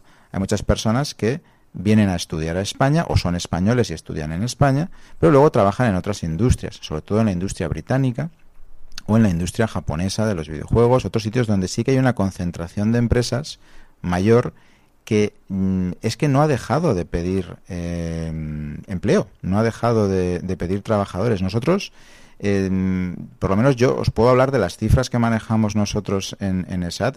espero que, el resto de compañeros de escuelas eh, tengan buenas noticias similares. Pero es que nosotros no hemos visto una bajada en la empleabilidad, todo lo contrario, hemos visto una subida en la empleabilidad del exalumno, ¿no? Entonces, eh, claro, pero lo que hay que pensar es dónde está esa empleabilidad. Eh, a veces es en tu ciudad, a veces no es en tu ciudad, a veces no es en tu país, de hecho, ¿no? Entonces, eh, yo creo que el, perfil que se forma en videojuegos debe tener la internacionalización también como parte de su ADN. Debe ser una persona capaz de en un momento determinado mm, o bien trabajar para el extranjero o en el extranjero, eh, donde sobre todo se pueden aprender muchas cosas que luego podemos volver a importar a casa. O sea, nadie dice que te quedes a vivir en otro país toda tu vida, pero el, por ejemplo, el, ejemplo de Lucas González que mencionabas antes, exalumno de la escuela y ahora profesor de la escuela, es un ejemplo perfecto porque este chico, brillante, número uno de su promoción en ESAT, se va a Inglaterra, trabaja años en los juegos de Lego, en el Limbo, en Little Big Planet, un montón de cosas y con todo lo que ha aprendido vuelve a España y monta una empresa ¿no? de éxito que es, que es Parallel Circles. Entonces, eh, ese ejemplo a mí me gusta mucho, ¿no? ese tipo de ida y vuelta, ese peregrinaje, ¿no? Que también me parece un perfil tremendamente bueno, ¿no? Y luego también tenemos otros casos que no, hay que pasar por fuera. Eh, yo estoy muy contento y estoy muy orgulloso de un ejemplo reciente que hemos tenido en Valencia, que habéis hablado de él muchas veces, que es el Moonlighter, eh, el, juego de Digital Sun, eh, que es una empresa 100% valenciana, creada por, gente de aquí y con, capital local la mayoría del tiempo y la verdad es que es un ejemplo de cómo se crea una empresa de la nada y que a día de hoy tiene cerca de 40 empleados en tres años, de repente, ¿no? Entonces, eh, me parece una manera muy em, sana y muy ejemplar de cómo montar una empresa local y cómo crear de repente 40 puestos de trabajo, ¿no? De alta calidad, trabajo, trabajo alto cualificado, ¿no? Entonces, yo creo que realmente hay muchas más oportunidades de las que parecen. Lo que ocurre es que hay que saber buscarlas y hay que saber estar ahí. Y volviendo un poquito a lo que decíamos antes, las personas que guían a los más jóvenes, a los que están un poco más perdidos, deben ser personas que son capaces de identificarle estas oportunidades al talento, ¿no? al talento local. Mm. Nosotros tenemos una estadística también que nos gusta mucho en ESAT y es que el 50% de los primeros empleos eh, de los alumnos de ESAT vienen de la mano de un profesor de la escuela, o bien directamente una persona que al acabar la carrera contrata a un alumno o a través de los contactos del profesor, este profesor presenta a lo mejor al alumno a una persona que es contacto suyo, que está buscando eh, una persona de calidad y eso acaba siendo el primer empleo de esa persona, ¿no? Entonces, eh, es muy importante lo que os decía, ¿no? Esa conexión de la industria, esa supervisión de la industria, tiene que estar ahí, tiene que estar completamente ahí. Mm. Yo realmente he visto gente romperse por dentro, pobretes, al preguntar qué es lo más importante para empezar a aprender o acabar desarrollando videojuegos y alguien decirles, yo no, eh, yo no tengo ni idea, alguien decirles que lo más importante es aprender inglés. Y después sí eso matemáticas, por, por, si no había caído con el, con el primer golpe, ¿no? Pero sí, sí que es verdad que lo de tener más o menos prevista la posibilidad de o ir fuera o trabajar con gente de fuera, creo que es, que es evidente que es necesario. Tampoco quería meter miedo ¿eh? con lo de la oferta y la demanda al revés. Simplemente mm. quería buscar una forma de más o menos enlazar con lo siguiente, que es que imagino que lo que sigue siendo cierto es que la, la mejor forma de destacar ¿no? entre tantos estudiantes o entre sí, bueno, tantos alumnos es, es lo del proyecto, ¿no? Al final cualquier mm. máster, cualquier posgrado, cualquier carrera, por supuesto, eh, uno de los objetivos principales es acabar con algo que enseñar, con un, con un proyecto de estudiantes. Y, ¿Y qué hay por ahí últimamente, Gustavo, que haya, que haya destacado, que nos puedas comentar? Uf, hay unas cuantas cosas que han destacado, ahora, ahora las cuento. Sí, totalmente de acuerdo, Pep. Hay que, hay que destacar y hay que. Más que destacar en sí, que por supuesto no. Sobre todo tienes que demostrar lo que sabes hacer. Porque es que en España tenemos la, la enfermedad esta famosa, la titulitis, ¿no? Que todos tenemos que tener ahí nuestro título enmarcado en la pared, ¿no? Eh, y la verdad es que en el resto del mundo civilizado el hecho de tener un título mm, sí está muy bien, pero no acaba de demostrar exactamente lo que sabes hacer. Eh, eh, entonces, eh, en nuestra industria de los videojuegos, que es una industria muy incrédula, y que durante muchísimos años se ha nutrido de personas que son totalmente autodidactas, y hasta cierto punto hoy en día sigue habiendo mucho autodidacta en la industria, ¿no? Pues es muy incrédula. Entonces yo aparezco, si soy un recién titulado, aparezco en una empresa de videojuegos con un título académico y me dicen, oye, chaval, muy bien, enhorabuena, muy bien, tío, eres ingeniero, em, pero ¿qué sabes hacer? No, yo pues eh, leer libros y, y, memorizarlos y luego escribirlos en un papel que se llama examen. Ah, muy bien, muy bien. Hala, ahí está la puerta. ¿Vale? Entonces, efectivamente, como decías, Pep, hay que, hay que saber hacer un proyecto de videojuegos. Hay que saber hacer, si, si quieres dedicarte a videojuegos, por el amor de Dios, o sea, ve con un proyecto de videojuegos bajo el brazo, ¿no? Que es un poquito la filosofía que tenemos muchas de las escuelas con las que con las que trabajamos día a día, y nosotros incluidos. Sé que ahí, por ejemplo, también en la zona de, Barcelona están los compañeros de la ENTI que tienen una, una, filosofía muy parecida a la nuestra. O sea, es un poquito lo que, lo que hacemos así, ¿no? Entonces, mira, nosotros eh, me, gusta que esa pregunta porque estamos ahora mismo ya en, temporada final, en a punto de que aparezcan los proyectos finales de, de los alumnos, ¿no? Entonces, eh, hay un proyecto en particular que va a aparecer de repente, eh, va a aparecer, los, lo adelanto aquí, y eso estoy dando una, una especie de primicia, ¿vale? Siempre que me llamáis tengo que tener algo, algo chulo para vosotros y aquí, aquí está, ¿vale? Eh, la semana que viene va a aparecer en Steam, en el mercado, un juego que se llama Fuel Renegades, o si lo pronunciamos así como más castellano, Fuel Renegades. ¿vale? Ahí, ahí, ahí, eh, entonces... Yo, yo, lo digo así. Exactamente, exactamente. Entonces, eh, este es un juego de carreras eh, muy inspirado por clásicos como Wipeout, pero con una jugabilidad más cercana al Mario Kart. Eh, juego online para 8 jugadores, va a aparecer para PC de momento. Y eh, la semana que viene, a finales de la semana que viene, si todo está bien, saldrá en el Early Access de Steam, coincidiendo con su presentación física en el Festival DreamHack de Valencia, donde va a haber un torneo Em, de, este, de este juego, pues para hacer un poquito de, bombo y platillo, ¿no? es, un, es un juego hecho por un equipo de estudiantes que se han autodenominado Modular Souls y que precisamente están coordinados por, por nuestro amigo Lucas González. Y entonces, pues este juego, que lo podéis ver eh, sobre todo ahora mismo a través de las redes sociales, de nuestras propias redes sociales o ellos mismos con sus canales de redes sociales, pues eh, tiene una pinta espectacular, si me preguntáis a mí, la verdad es que creo que ha quedado fenomenal y aún está en, desarrollo, aún, aún, va a quedar todavía mejor. Y eh, es un ejemplo, es un juego que va a ser absolutamente gratuito, eh, sin trampa ni cartón, ni loot boxes, ni micropagos, ni nada de nada. es un juego absolutamente gratuito. Los amigos de Muy triste, muy triste que haya que, matizar esto siempre. ¿eh? Verdad que sí, verdad que sí, Pinhead. Yo me duele en el alma porque ya, o sea, a mí lo, de que de repente a los juegos de toda la vida ahora se les llame juegos premium me duele en el alma una barbaridad, macho. No sabéis lo que, bueno, a un, viejo coleccionista de cartuchos como a mí, eso me duele muchísimo. Pero bueno. Hay que poner, Gustavo, en el plan de estudios eh, asignaturas de ética ahora, ¿eh? Pues mira, nosotros no tenemos asignatura... De derecho laboral y todo, Derecho laboral sí que tenemos una, sí que tenemos una, pero ah, mira, el ética en videojuegos como tal no la tenemos como asignatura, pero es un tema que tratamos en profundidad en varios lugares. ¿eh? O sea, es un tema que ya te digo que, que a nosotros nos gusta mucho tratar las cosas del lado humano de la industria. Eh, yo tengo la suerte de poder llevar el grupo de asignaturas más humanísticas de la carrera, de historia de los videojuegos, etcétera, y trato mucho la ética personal y profesional de los, alumnos. Pero bueno, eso nos ha llevado un poquito a que, a que estos propios alumnos pues decidan que, que este proyecto está disponible para todo el mundo de manera gratuita. Los amigos de Valve nos han permitido hacer esto también ahí en Steam. Y entonces, pues ahora, la semana que viene, saldrá, saldrá este juego, ¿no? Y servirá sobre todo para que el grupo de alumnos que ha hecho este juego, pues sea su su gran carta de presentación, ¿no? Su, su gran carta. Mira, uno, de, uno de los alumnos de este, de este equipo, eh, él quiere entrar y está intentando entrar en el proceso de selección en Psyonix para trabajar en el Rocket League. Entonces, eh, claro, este, estos señores le han preguntado, pero chico, pero tú qué sabes hacer? Y entonces él va a contestar esto.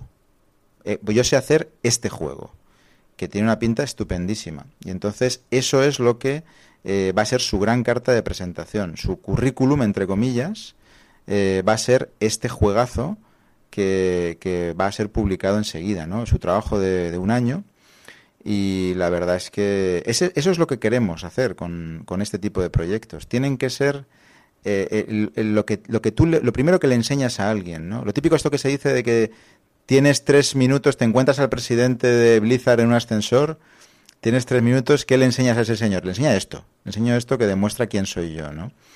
Entonces, eso es un poquito la filosofía que queremos tratar con estos proyectos. Y lo bueno es que eh, después de este señor, del Fuel Renegades, eh, a finales de este mes vienen otros cuatro más, que son hechos también por los compañeros que han hecho, los compañeros de los que han hecho este juego, pues el resto de compañeros de clase, pues tienen otros juegos. Este va a salir un poquito antes porque este juego es online y sí que necesitamos un poquito de feedback de la comunidad del tema del online, probar que no se desconecte nadie, que todo funcione bien, por eso sale en Early Access, sale en beta, pero los otros posiblemente salgan ya un poquito más acabados, ¿no? Mm. Y tenemos, tenemos un poquito de todo. Tenemos eh, alumnos que han optado por hacer, por ejemplo, un Tactics RPG muy al estilo de Fire Emblem, eh, muy inspirado por Fire Emblem, que se llama Hunter's Trial. Eh, vamos a tener también un juego de tipo beat em up de toda la vida, que se llama de hecho Beer em up, porque va de los dioses de la cerveza contra los dioses del vino. Que estas cosas que tú le dejas a los alumnos elegir la temática de los videojuegos, se van de cervezas y al final te vuelven al día siguiente. Tengo que habéis elegido, chavales, postapocalipsis, eh, eh, algo así. No, no, no, Dios de la cerveza contra Dios del vino. Y dice, bueno, mira, mejor, mejor, más, más divertido, ¿no? Y luego tenemos hasta tenemos otro juego que se ambienta en un reality show montado por los dioses de Egipto, de que meten a un explorador en una pirámide y lo puñetean ah, para intentar que caigan todas las trampas, que es muy divertido y eh, pues otras propuestas que tenemos por ahí eh, que ya, iréis descubriendo, que van a salir todas eh, anunciadas en nuestras redes sociales a finales de, este mes. ¿Y todo esto en, Steam? Todo esto en Steam, efectivamente. Nosotros este año ya nos propusimos que todos los juegos de los alumnos pudieran aparecer en Steam Em, porque tienen, pensamos que la calidad suficiente como para servir de, pues, juego gratuito allí en Steam y sobre todo carta de presentación de los alumnos en Steam. Es muy importante que una persona acabe eh, sus estudios en ESAT con al menos un juego publicado. Algunos de estos chavales ya han publicado un juego antes, pero es muy importante que por lo menos un juego ya con una calidad alta esté publicado, sea un demostrador, un demostrable de lo que son capaces, sobre todo los alumnos de las carreras de arte, que para ellos el portfolio, su cartera de proyectos es lo que realmente les da la empleabilidad. Y estos, en estos juegos trabajan conjuntamente, mano a mano, los alumnos de la carrera de programación con la carrera de arte, con lo cual pues ahí se cubren los perfiles, ¿no? Se cubren todas las necesidades que necesitamos. Entonces es muy importante que todo esto esté accesible para la mayor parte del público y que puedan demostrar en cualquier lugar del mundo lo que son capaces de hacer. ¿no? Por eso tenerlo en Steam les da un escaparate y les da una visibilidad tremenda. Y además tenemos otro juego más, que, que este saldrá quizá un pelín más tarde, porque este además va a salir también para Oculus Store. Eh, es un juego de realidad virtual. También saldrá en Steam, pero sobre todo va a salir en Oculus Store, eh, que se llama Deadly Burrito y es un juego de realidad virtual en el que encarnas a un comedor profesional de burritos que eh, pues se toma uno que es demasiado picante y entonces se muere y se va al inframundo, el Día de los Muertos Mexicanos, y tiene que liarse a, liarse a tiros con los, con los muertos mexicanos, que son estas calaveras tan decoradas, tan chulas, y comiendo burritos para darle energía para salir del inframundo básicamente a tiros, ¿no? Eh, ya sabéis que bueno, las temáticas de los juegos de los estudiantes a veces pues son de lo más variopinto, ¿no? Y entonces pues eh, ahí tenemos un poquito de todo. Pero como os decía, lo importante es que estén accesibles, ¿no? Que, que todo el mundo pueda jugarlo, pueda descargarlo y que el día de mañana esto sea la puerta que abre, eh, perdón, la, llave que abre la puerta de la industria a los alumnos, ¿no? Que el día de mañana pues van, por ejemplo, a, a, a, a pedir trabajo, ¿no? A una empresa de juegos de realidad virtual o a la misma Oculus, por ejemplo, dicen, ay, ¿tú quién eres? No, yo hice el juego este del burrito. Ah, es verdad que lo tenemos aquí, lo jugamos, muy divertido, tal. Ya te da un marco de referencia muy fuerte, ¿no? Eh, eh, te da un caché, entre comillas, de referencia muy fuerte. Y es muy importante que los alumnos ya salgan con esa ventaja, ¿no? Con ese, con ese empuje hacia, hacia la industria. Pues mucho más vacilón. ¿Dónde vas a parar? Mandar un enlace a Steam que, que un RAR, un WeTransfer, ¿no? Absolutamente, absolutamente.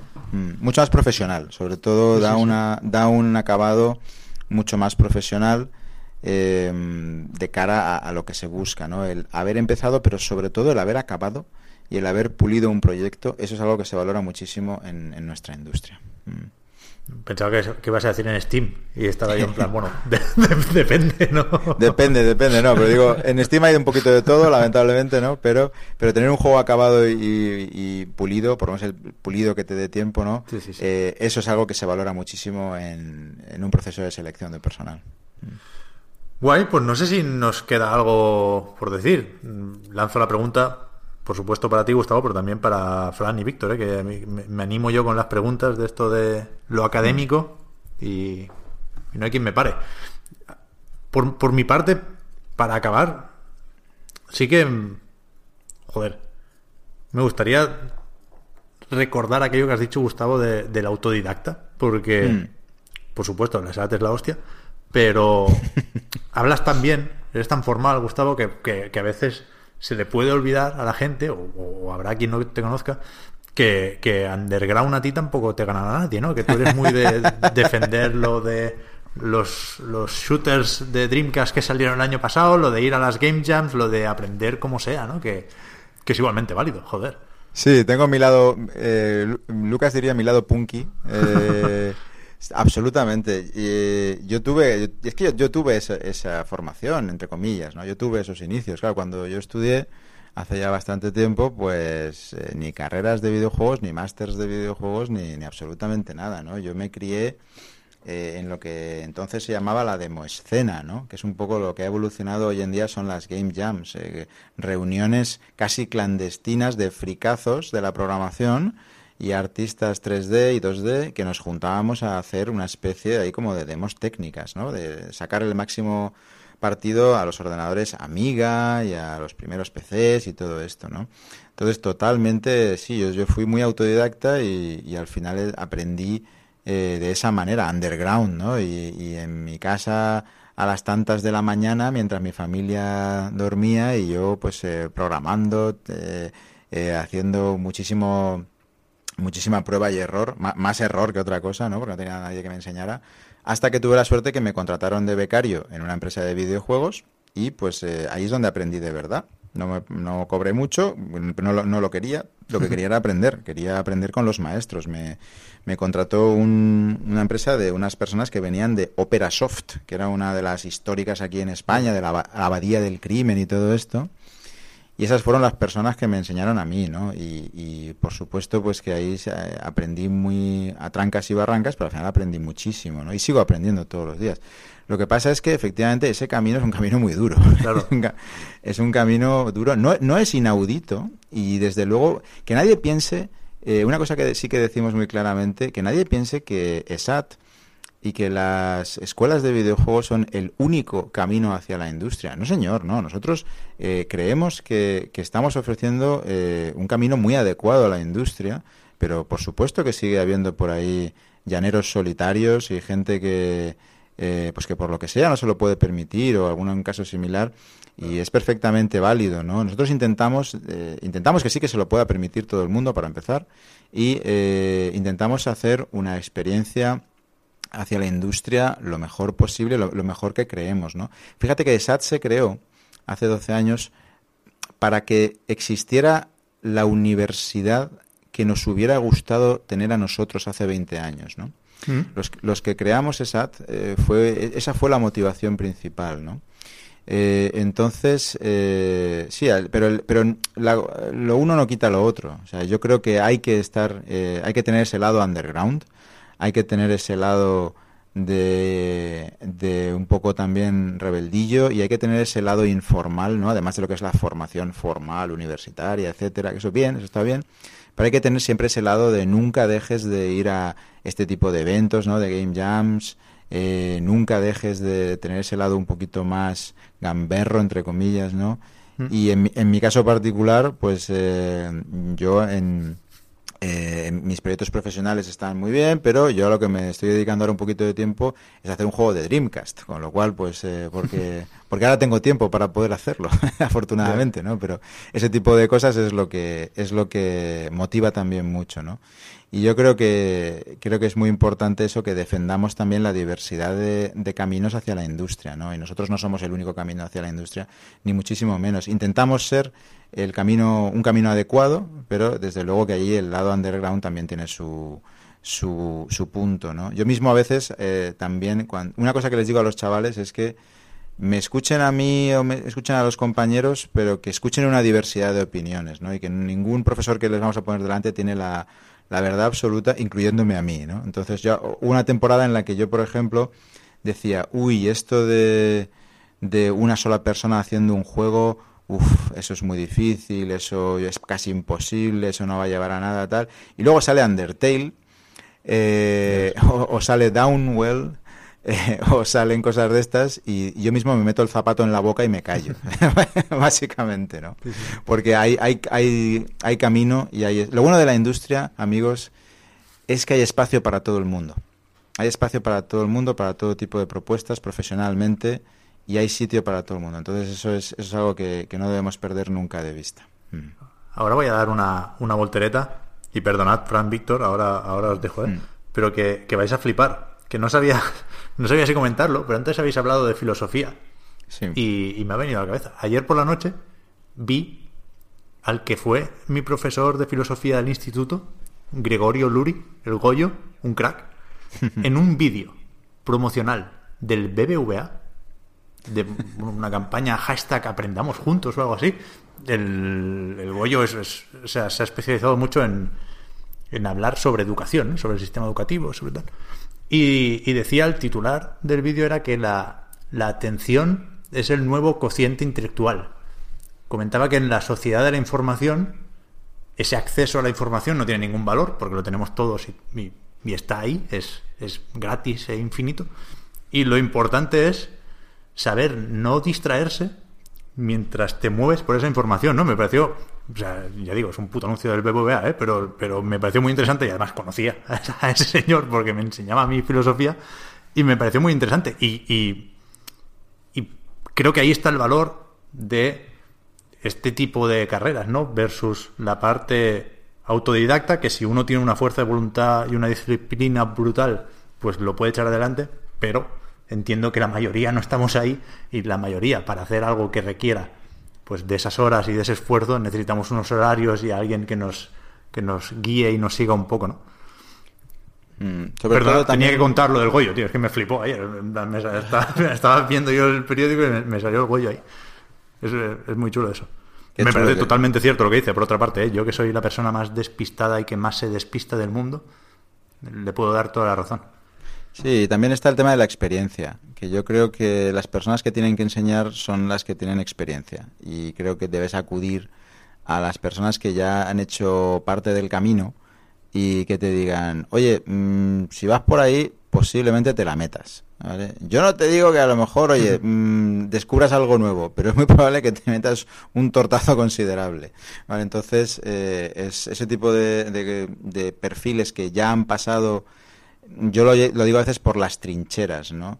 Eh, una persona, por ejemplo, que ha sacado un juego al mercado de PlayStation 3 en su momento y que se tuvo que pegar con la depuración de código de PlayStation 3, puñetas, a esa persona escúchale cuando te está hablando sobre programación y sobre depuración porque ha pasado por el infierno, básicamente, ¿no? Entonces, ese tipo de cosas es un poco lo que yo creo que, que hay que valorar y hay que también poner en, en valor, ¿no? De- del valor de las escuelas presenciales, que, que tenemos ese, ese plus, ¿no? Esa, ese esa guía, esa supervisión y esa experiencia que compartimos con los nuevos desarrolladores, con los más jóvenes. Yo tengo una pregunta. Eh, Me alegro, me alegro mucho, Pinhead, porque estaba súper callado y digo, "Le- les estoy dando una chapa no, tremenda. estamos escuchando aquí Les he matado. Además es que eres súper radiofónico y me quedo empanado escuchándote, me gusta mucho. Muchas gracias. Eh, tengo una pregunta. Cuando la semana pasada estuve en el Game Lab y hablé con varios mm, eh, estudiantes, sobre todo, de, Mm. otros, de otras universidades y tal, Mm. y me daba cuenta de que les cuesta mucho, bueno, creo que, est- creo que de esto se habló también en el libro blanco en la última edición, les cuesta mucho vender el juego, conseguir dinero incluso para financiar el, el desarrollo, ¿no? Me pregunto si en la ESAT tenéis algún tipo de formación sobre negocios o sobre marketing, incluso sobre, ¿no? Cómo convencer a la gente de que tu juego es bueno, cómo, cómo darlo a conocer, cómo promoverlo, ¿no? Totalmente, has dado en el clavo de uno de los problemas que tienen muchas veces las startups de videojuegos. Eh, el, el presidente de Dev, Luis Quintans, eh, eh, Dev es la Asociación Profesional de Desarrolladores Española, ¿no? Él habla mucho de este problema, ¿no? O de- más que problema de esta situación, ¿no? Eh, totalmente. Eh, mira, cuando se monta una- un proyecto de videojuegos, pues está claro, ¿no? La programación, el arte, el diseño, la música, tal. Y entonces decimos, bueno, y alguien tendrá que venderlo. Si es un proyecto comercial, alguien tendrá que saber cómo anunciarlo, cómo venderlo, cómo contactar con la prensa, cómo mover a los influencers, este tipo de cosas, pues eh, hay que hay que saber hacerlo, ¿no? Entonces, lo que ocurre es que lo que mu- muchas veces observamos, ¿no? Es que sí que a veces el perfil de alguno del, desa- del desarrollo o de las personas que desarrollan puede compatibilizarse, pero es prácticamente un perfil diferente. Es un perfil específico del marketing de videojuegos y del marketing de este tipo de productos. Con lo cual nosotros, aunque en, en la escuela, en ESAT, aunque sí que, sí que por supuesto les mencionamos a, los alumnos y les eh, incluso hacemos algunos casos eh, reales, ¿no? De sus pequeños juegos, pues que los vayan intentando distribuir, vender, financiar, etcétera. Eh, somos muy partidarios de la colaboración. Entonces nosotros casi que preferimos acercarnos a otras instituciones que mm, honestamente se les da mucho mejor que a nosotros el tema del marketing y el tema de la venta, como por ejemplo puede ser la Escuela del Emprendedurismo aquí en Valencia, EDEM, u otros centros parecidos, eh, y somos más, mucho más de la, de la mentalidad de eh, la unión hace la fuerza. Entonces, a veces hemos hecho algunos proyectos en conjunto con otras escuelas porque ellos les pasa al revés, ¿no? A lo mejor saben vender productos, saben distribuir productos, pero no tienen producto que, que- que vender, ¿no? Y entonces, eso nos, nos ocurrió, por ejemplo, incluso con la música. Nosotros no tenemos una asignatura de música en videojuegos. Lo que hemos hecho es eh, llegar a un, a un acuerdo muy bonito con la escuela americana Berkeley, que tiene su campus europeo aquí en Valencia y tienen un máster de música para cine y videojuegos. Entonces los compositores, los compositores de esta escuela le ponen la banda sonora a los juegos de ESAT. ¿no? Entonces nosotros somos muy, muy en ese sentido, somos muy colaborativos y pensamos en la multidisciplinaridad ¿no? de todo este tipo de cosas. Pero sí que es verdad que hay que enseñarle, hay que dar una- unas dotes al alumno de cómo funciona el tema de la distribución, incluso temas, otros temas más, entre comillas, serios, como el fundraising, como levantar capital, ¿sabes? Como búsqueda de capital, cuál es la manera correcta de buscar capital, dependiendo de cada tipo de, de situación. Tuvimos el tremendo placer, eh, precisamente, de tener a- al, al director, al CEO de, de Digital Sun, a Javier Jiménez, explicándoles a los alumnos durante seis semanas ese tema este año, ¿no? Que él, pues mira, fíjate, tiene un ejemplo de éxito tremendo en el, en el que se basó, que es Moonlighter. Eh, y entonces eh, sí que les damos formación al respecto, pero fíjate que yo casi que soy más partidario de la colaboración, soy más partidario de si hay que formar un equipo de desarrollo, eh, busca una persona especialista de, de marketing o de fundraising, un CEO. Te puedes convertir tú en un tío de marketing o una tía de marketing o un, un CEO o eso, pero yo casi que soy más de la opinión de busca una persona eh, de confianza que, que ya está formada en ello, ¿no? Creo que los casos... Es que a veces, Dime, dime, sí. a veces da un poco la sensación de que, de que perdona, eh, que te interrumpa, No, no. de que la parte artística, creativa, digamos, mejor dicho, de Mm. los videojuegos y la parte financiera o de negocios o incluso de marketing Mm. están muy separadas. O sea, Hmm. entiendo que lo suyo es que cada uno sea especialista en lo suyo y que luego se, cada uno tenga nociones de lo que sabe el otro, ¿no? Y. y se comuniquen bien y tal, ¿no? Pero mm, me encuentro que pasa mucho esto en, a pequeña escala, ¿no? Con estudiantes que quieren sacar juegos y no saben cómo venderlos, pero también a gran escala. Creo. Antes hemos mencionado las loot boxes, los freemium y todo esto. Yo creo que todo esto viene de. de o sea, estos lodos vienen de, aquellos polvos, ¿sabes? Eh, quiero decir, de, de, de que en algún momento departamentos de marketing han empujado al departamento creativo a hacer cosas mm, que han perjudicado eh, el juego, ¿no? Al final. sí. Tengo la de que, de que habría que cultivar esa, esa relación que tú dices, ¿no? De colaboración.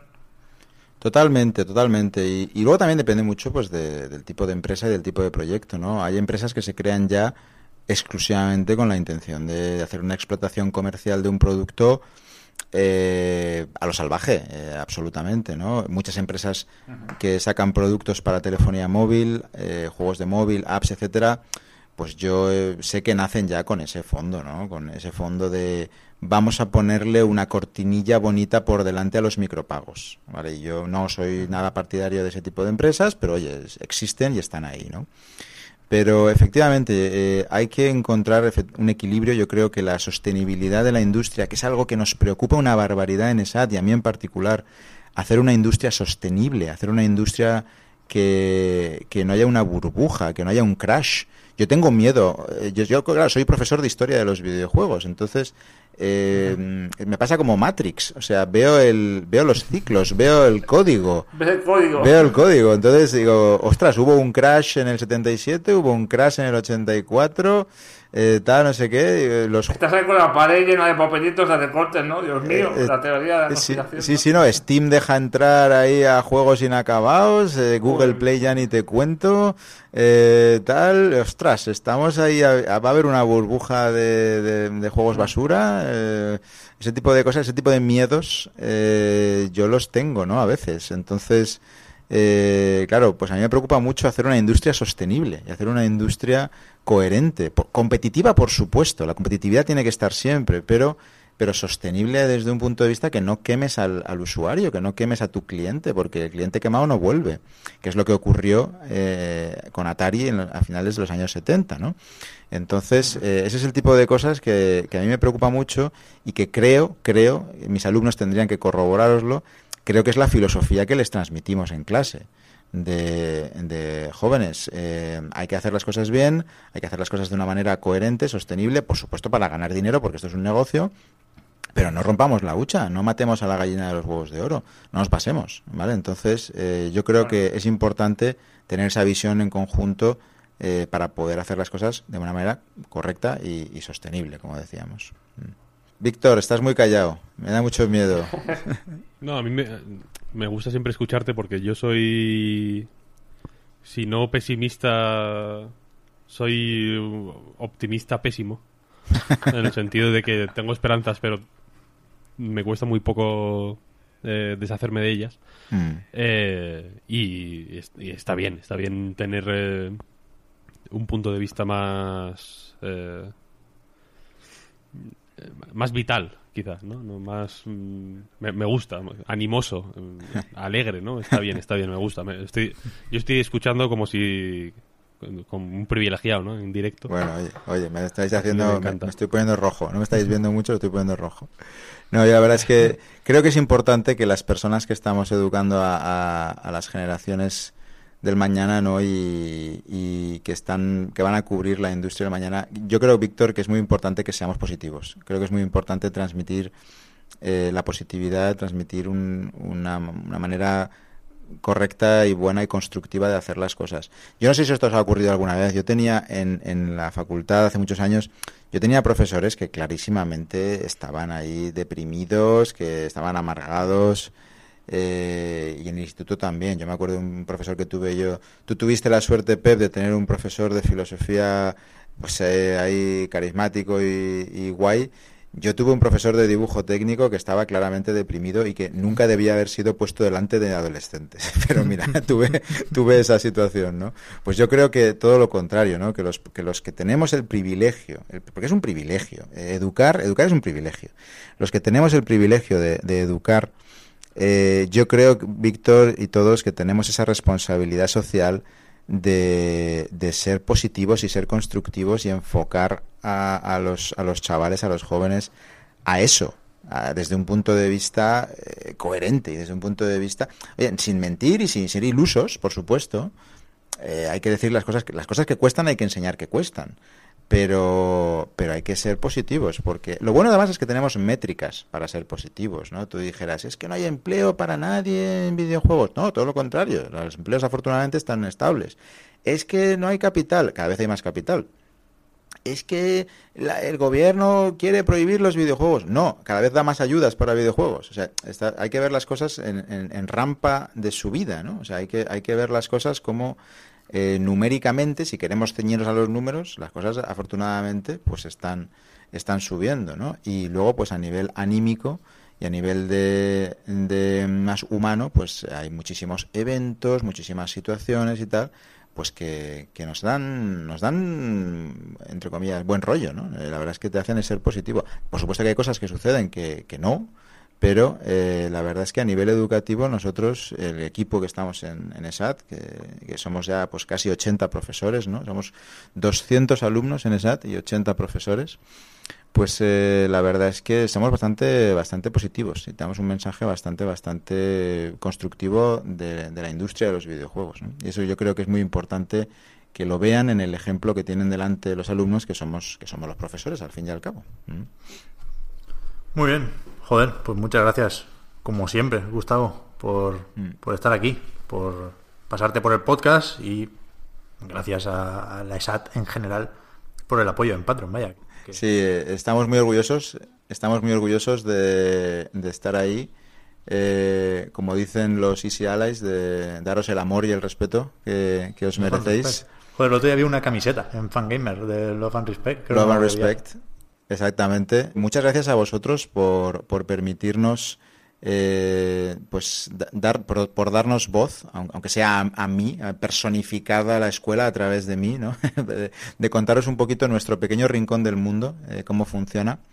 Y sobre todo, mucho más importante de- que todo eso, de, de darles voz a, a nuestros alumnos, que son lo más importante que tenemos en la escuela chavales como Lucas González, que ya se ha hecho mayor, ya es profesor, pero muchos otros que muchas veces habláis de sus juegos, habláis del propio Moonlighter, ¿no? Eh, programado por un alumno nuestro, etcétera, ¿no? Pues eh, estoy muy, muy agradecido y muy contento de que también un medio serio y profesional como sois vosotros, pues le dé voz a, a las cosas que hacemos por aquí en Valencia. Estamos muy contentos también. Pues descansa este verano, Gustavo. Acaba el juego de Dreamcast y pasárnoslo también. Eso, a ver si acabo, macho, porque voy, a llegar al, al 20 aniversario de la Dreamcast como, como homenaje. Quería llegarlo un poquito antes, pero al 20 o al 30 aniversario de la Dreamcast voy a llegar como, como fecha de salida. Un día de estos, un día de estos a ver si os puedo llamar y, y os hablo de mi jueguecito de Dreamcast, a ver si, ves. a ver si es posible. Te esperamos en, en la décima temporada. Será ya de Reload, ¿eh? Cuidado ahí Madre, también. Sí, sí. madre de Dios, ¿eh? ¿Cómo pasa el tiempo, amigos? ¿Cómo pasa el tiempo, amigos? Mm. Ya ves. Muchas gracias, Gustavo. Un placer como siempre. Un abrazo muy fuerte. Gracias a todos vosotros. Hasta luego, Gustavo. Chao. Tema juegos, que ya digo, no hay no hay tantos como nos gustaría. La, la semana que viene sí, entre Captain Toad y Octopath, y ya veremos si alguno más. Eh, está el Shining Shining Force, no. Shining Resonance Refrain, ¿se llama? Shining, tío, no digas Shining. Shining no vale. Que se note la... los conocimientos de, Los estudios, tío. Coño. Shining Resonance Refrain, eso es. que tienes estudios universitarios, por amor de Dios. Bueno, pero, pero no mucho. Eh, que me ha llegado hoy y, y aunque sea por los viejos tiempos, tengo curiosidad. No tengo muchas esperanzas, pero sí tengo curiosidad. Así que eso, lo- los que hay esta semana, por ejemplo, está por ahí Red Faction Guerrilla Remastered. Que yo creo que solo, por- solo, solo juego de palabras este de remaster ya justifica que exista, ¿eh? Claro, claro, claro, claro. Yo creo que dijeron, "Va- hay que hacer este juego porque este chiste no se puede quedar en el limbo, tío. Sí, sí, que sí, sí.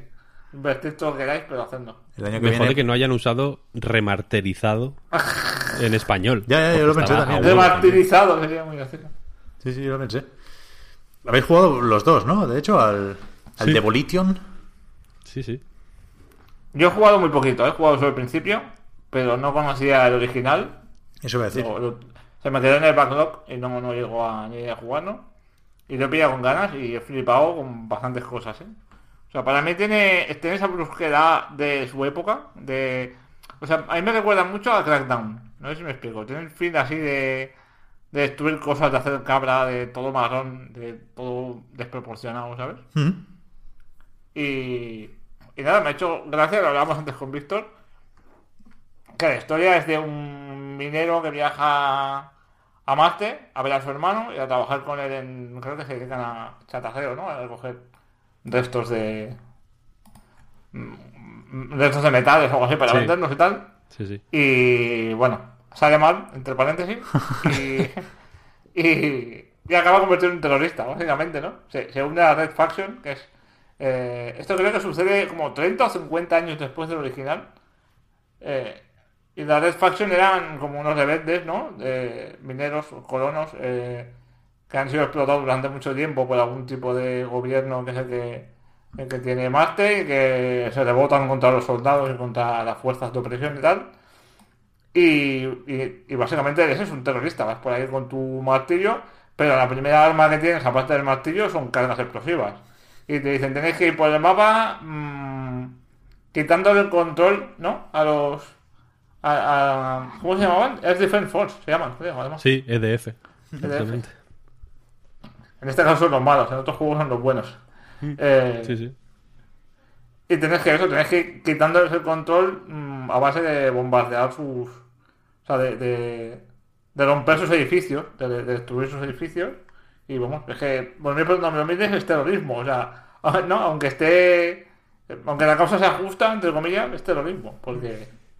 Sí, de- pero de hecho lo, lo dicen al principio del Sí, juego. sí. En cuanto. A mí el principio me recuerda un poco al del GTA 4. En el sentido de que, tam- de que llegas ahí como con esperanzas de mm, ganarte la vida de manera digna. Como lo, como lo hace Nico en el GTA 4. Eh, y lo primero en lo que te mete tu hermano, que es tu contacto en Marte, digamos, es. eh, eso te dice: vete ahí a coger unas chatarras, tal, no, ya no es igual. Y luego te dice: tira ese edificio. y el protagonista, no me acuerdo cómo se llama el protagonista, la verdad. Un tío. Es el típico protagonista random de, de los juegos de esa época. Súper random. Eh, dice, pero yo no soy un terrorista. Y el hermano dice, no, yo tampoco. Mm, Nos están jodiendo, tal, no sé qué. Eso no es terrorismo, no es igual. Es un juego sorprendentemente echado adelante en ese, en ese sentido. Y sí, yo, yo también he estado jugando, tampoco me lo, me lo he terminado, vaya.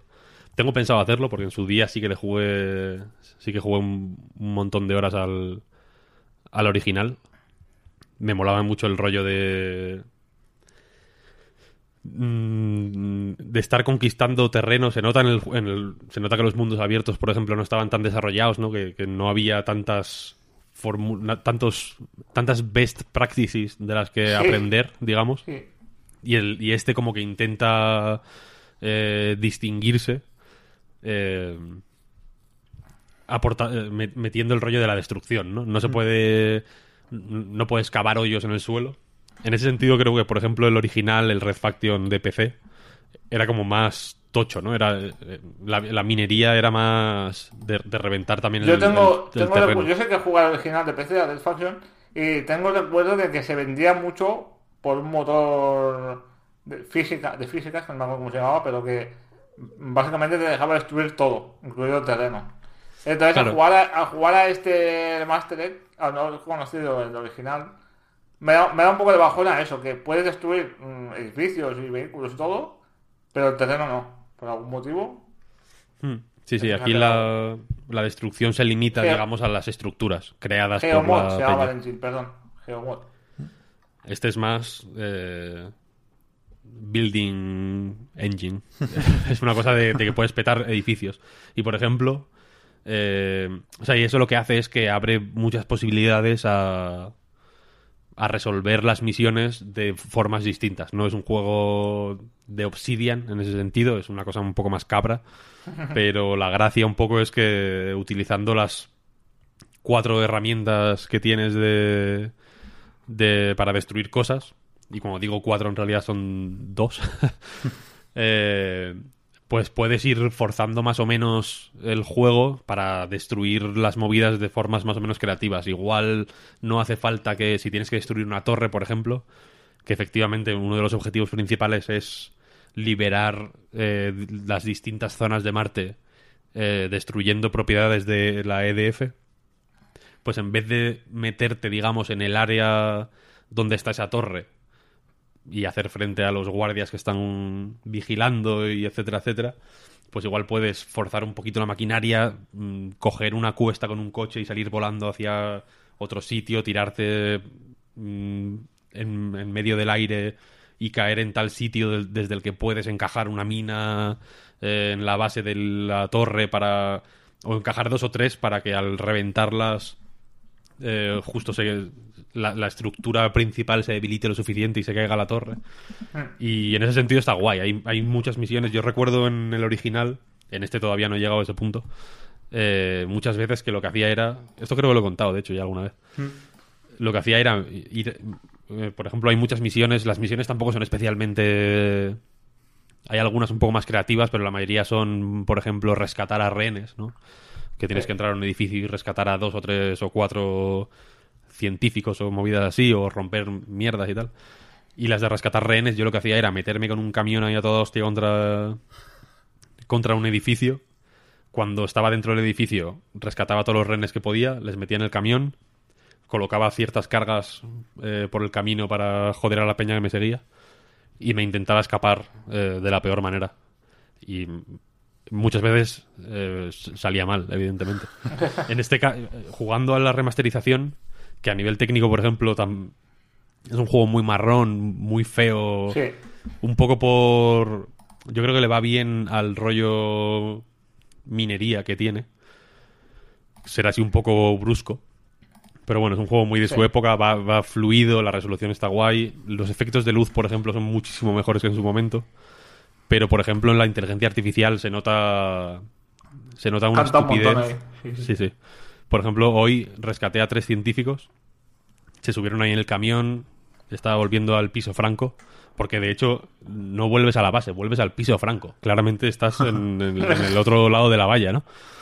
Y, y justo como que pasé cerca del piso franco, que es una zona muy poco escondida, en realidad, ¿no? Como que en realidad pasas al lado y la ves. Tampoco están muy resguardados de la EDF. Pero bueno, la cosa es que pasé como cerca. eh, pero antes de llegar, digamos, al caminillo por el que me iba a meter para entrar a, la base, debe ser que los, eh, los muñecos detectaron que estaban ya, digamos, en el área de la base y se tiraron del camión. A, a- cara perro. Se murieron dos. Uno sobrevivió. Pero eso tiene. Los enemigos tampoco son súper brillantes. El diseño de. de los combates es un poco. Es un poco simplote, ¿no? Es un- evidentemente es un juego muy de su época, ¿no? Yo creo que sigue siendo. No he jugado tampoco muchísimo, pero me- la verdad es que lo estoy gozando bastante. De, de hecho, si, si, dice, si ves que. O sea, las aleras Volition. Volition, como que se llaman. Yo creo que con eso ya te haces una- un poco una idea, ¿no? Que el juego coincidió en tiempo con la. con la saga Saints Row también. Ese rollo así, ¿no? Mm, Sí, no marrón, juegos, cutre y feo, y tíos Sí. cachas ahí haciendo cosas locas, haciendo cabra. no son juegos sofisticados, desde luego. Sí. Pero bueno, el. Este está, está bastante apañado, vaya, es un juego bastante Mm. creativo. A mí me sorprendió. eh, porque, joder, en su época lo recuerdo como un mundo abierto. Eh, divertido, ¿no? Y que te ofrecía muchas posibilidades. El rollo de, que juegue tanto. Juega mucho la verticalidad, por ejemplo, porque hay muchos puentes muy elevados, hay muchos edificios con muchos pisos y tal. Y como juega tanto a la verticalidad y tanto a reventar cosas, eh, pues se crea ahí una dinámica guay de, pues yo qué sé, de atraer a peña hasta edificios altos y, y, y luego tirarlo abajo y, y matarlos cuando están dentro del edificio, cosas así. Es, es- es un juego juguetón, valga la redundancia. Te Sí. permite como pro- experimentar mucho, no sé.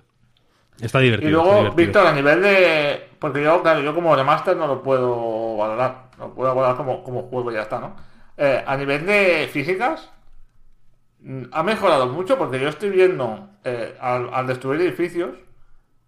Que maneja muchísimos, muchísimos, muchísimos pedacitos de edificios. O sea, me Sí. cuesta creer que No eso se moviese así de bien. Es que en su momento era muy Eh, petón este juego, ¿eh? En ese 3 y sentido. Xbox. Luego el, Vale, pues, Sí, sí, sí. Luego el. A ver, el terreno, por ejemplo.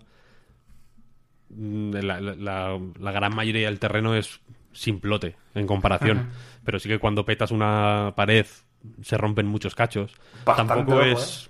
Tampoco es súper dinámico, o sea que se ve que trozos están predeterminados, ¿no? En ese sentido. Pero sí a que mí me gusta mucho tirar edificios a, a martillazos. O sea, igual Mm. te las cargas, buscar las partes de, ¿sabes? De la estructura donde se apoya el peso, digamos, ¿no? Que empieza a temblar. Sí. sí, sí. Y a veces de- de- te cargas unas cuantas partes y cuando ya no encuentras más, dices, joder, ¿qué pasa aquí, no? Y tarda un poquito en caerse, ¿sabes?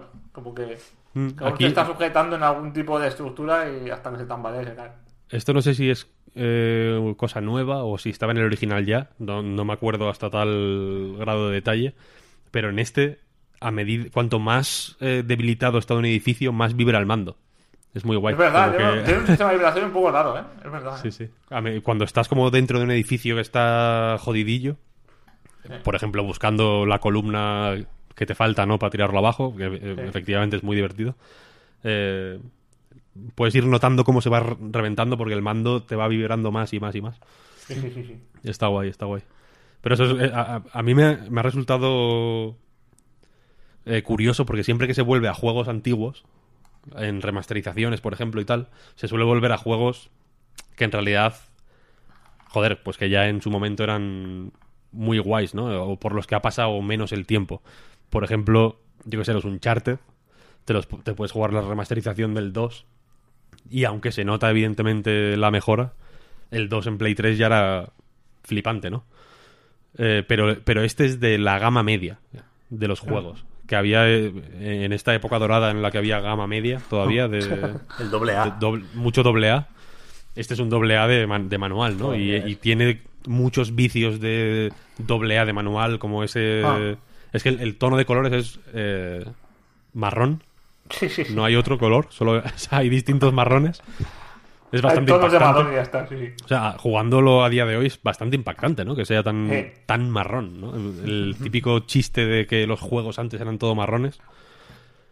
Eh, yo siempre he considerado que no es así, pero desde luego este juego eh, lo cumple a la perfección. Luego, por ejemplo, los NPCs que hay por ahí por el mundo no hacen nada. Son gente que está como parada mirando. Por ejemplo, lo- cuando hay a veces hay ordenadores, ¿no? Y pantallas y movidas así en el piso franco y todo eso. Y la mayoría están parados delante de una pantalla, sin teclear, sin, sin hacer nada. Están parados. Son Es un poco rudimentario en algunas cosas del juego. O sea, se nota Sí, sí. eso, ¿no? La falta de detalle, ¿no? En cosas que ahora, pues sí, sí que son estándares, ¿no? Que tú dices best practices, ¿no? Lo que sí, Sí, creo sí. es que a nivel de. que tú dices de. De sacar un remaster de este tipo de juegos, tengo la sensación de que este igual no llega a juego de culto. Pero está un poco ahí, ¿no? Tiene un poco la vitola del juego que en su época igual no vendió todo lo que debía o no, ¿no? no fue apreciado con justicia, ¿no? Por lo que sea. Y tengo la sensación de que, de que el remaster puede servir un poco para eso, ¿no? Para hacer un poco de justicia, entre comillas, ¿no? Sí, O bueno, para también, reivindicarlo, vamos. y también que no es... O sea, se nota que hay trabajo detrás. Ya digo, la iluminación, por ejemplo, eh, es bastante, bastante mejor y, le hace mucho bien al, al juego. Hay como mucho rayo... El, el- cuando miras al, al sol iba a decir, pero no sé exactamente lo que es. Los puntos de luz que hay en el cielo. Se, se nota un salto gordo, más que igual en, la- en los modelos de los, de los muñecos, que son bastante toscos en, en detallitos así, sí que se nota. Pero las texturas, por ejemplo, son, son de más resolución, claramente. En- en- parece como una versión de PC tocha, digamos, eh, lanzada en consola. De hecho, en Steam, si... Creo que el Red Faction Guerrilla, de hecho, es el típico juego que ha estado en algún Humble Bundle o así. Así que es posible que mucha gente lo tenga. Y de hecho. En Claro. Steam ya no está ese juego, sino que es la remasterización. O sea, lo han sustituido, digamos, ¿no? Si, si tenías el Red Faction Guerrilla en Steam, ahora tienes el Red Faction Guerrilla remasterizado. o sea, que en ese sentido no parece una cosa muy cara de hacer, no es un...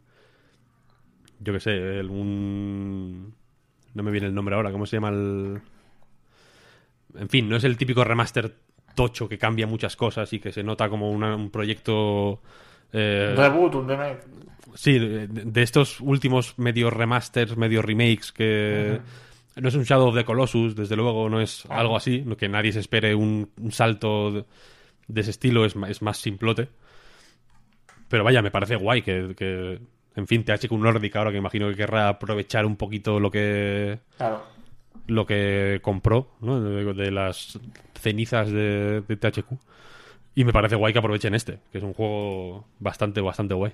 Pues estaba pensando, joder, a mí me gustó también un montón en su momento y es un juego que me, gusta recomendar, no sé cuánto vale, no pagáis muchísimo por él. Si, si queréis esperar al Plus y al Gold, pues supongo que caerá, pero me parece un juego graciosete de jugar. Supongo que ahora lo seguirá siendo. Pero me gustaría, Fran, poder pensar lo que decías tú de darle la segunda oportunidad y demás. Pero yo creo que tiene más que ver con, con ver qué hacemos con, con Volition, ¿no? Porque es verdad que aquí se ha dado un poco de vuelta y no, no sé si se han alineado los astros en ese sentido, pero claro, Volition está con Deep Silver. De hecho, este port parece que no lo hace Volition, ¿no? Lo ha hecho THQ Nordic con otro estudio. Kaiko Games, sí. Ahí está. Pero es que THQ Nordic compró Deep Silver, con lo cual vuelve a estar todo mezclado y puede que a todos les interese ver de nuevo si hay interés en un nuevo Red Faction, ¿no? Viendo que el Legends of Mayhem parece que no, que igual se queda sin secuela, pobre. Tiene toda la pinta, Claro. tiene toda la pinta. Además, el último Red Faction, que es el que venía siguiente después de este, salió en 2011. O sea, tendría relativo sentido si ahora le va bien al, de- al ¿no? Mm. Y, y la gente, ¿no? Mm, Dice, oye, me mola, ¿no? Me molaría volver a, a esto de destrozar cosas, y de, ¿no? El po- componente cabra que está un poco ahora Sí, sí. más de bajón. Pues, ¿por qué no, no? Es verdad que está el, el Just Cause y poco más. Y Sí. yo si tuviera que elegir, casi que me apetece más otro Red Faction que otro Just Cause, ¿no? Que, sí sabemos que está en camino ya. Muy bien, tú tenías otra cosilla por ahí, Víctor. Pues sí, sí, yo he estado jugando a, a un juego menos conocido igual. Eh, yo le seguí la pista hace un tiempo eh, cuando me dio un poco la fiebre de los juegos de puzzles, a raíz de, sobre todo de Stephen Sausage Roll y de Witness y, y todas estas historias, ¿no? Este momento dorado que hubo de los juegos de puzzles hace un par de años, eh, que se llama The Spectrum Retreat, y es un juego de puzzles eh, ambientado en un hotel. un hotel regentado por robots. En el que te despiertas sin saber exactamente por qué estás ahí. Y eh, una misteriosa voz te pide que por favor sigas el rollo a los robots, que hagas eh, lo que te digan, que vayas a desayunar, bla, bla, bla, bla, bla.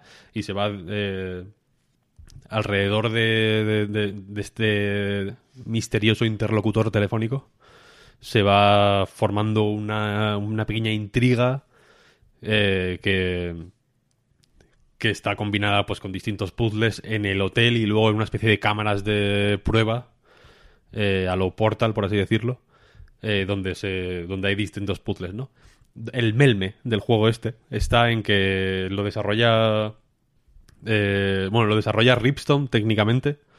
Un estudio también doble A, por así decirlo, que han sacado algunos juegos, pues en fin, más o menos pequeñitos últimamente, pero lo diseña y lo empezó a desarrollar en su día un chaval que se llama Dan Smith, que ganó en el 2016 eh, un BAFTA, que son los premios de la Academia eh, Británica, eh, al mejor, como al, al que se da a los diseñadores jóvenes, por así decirlo.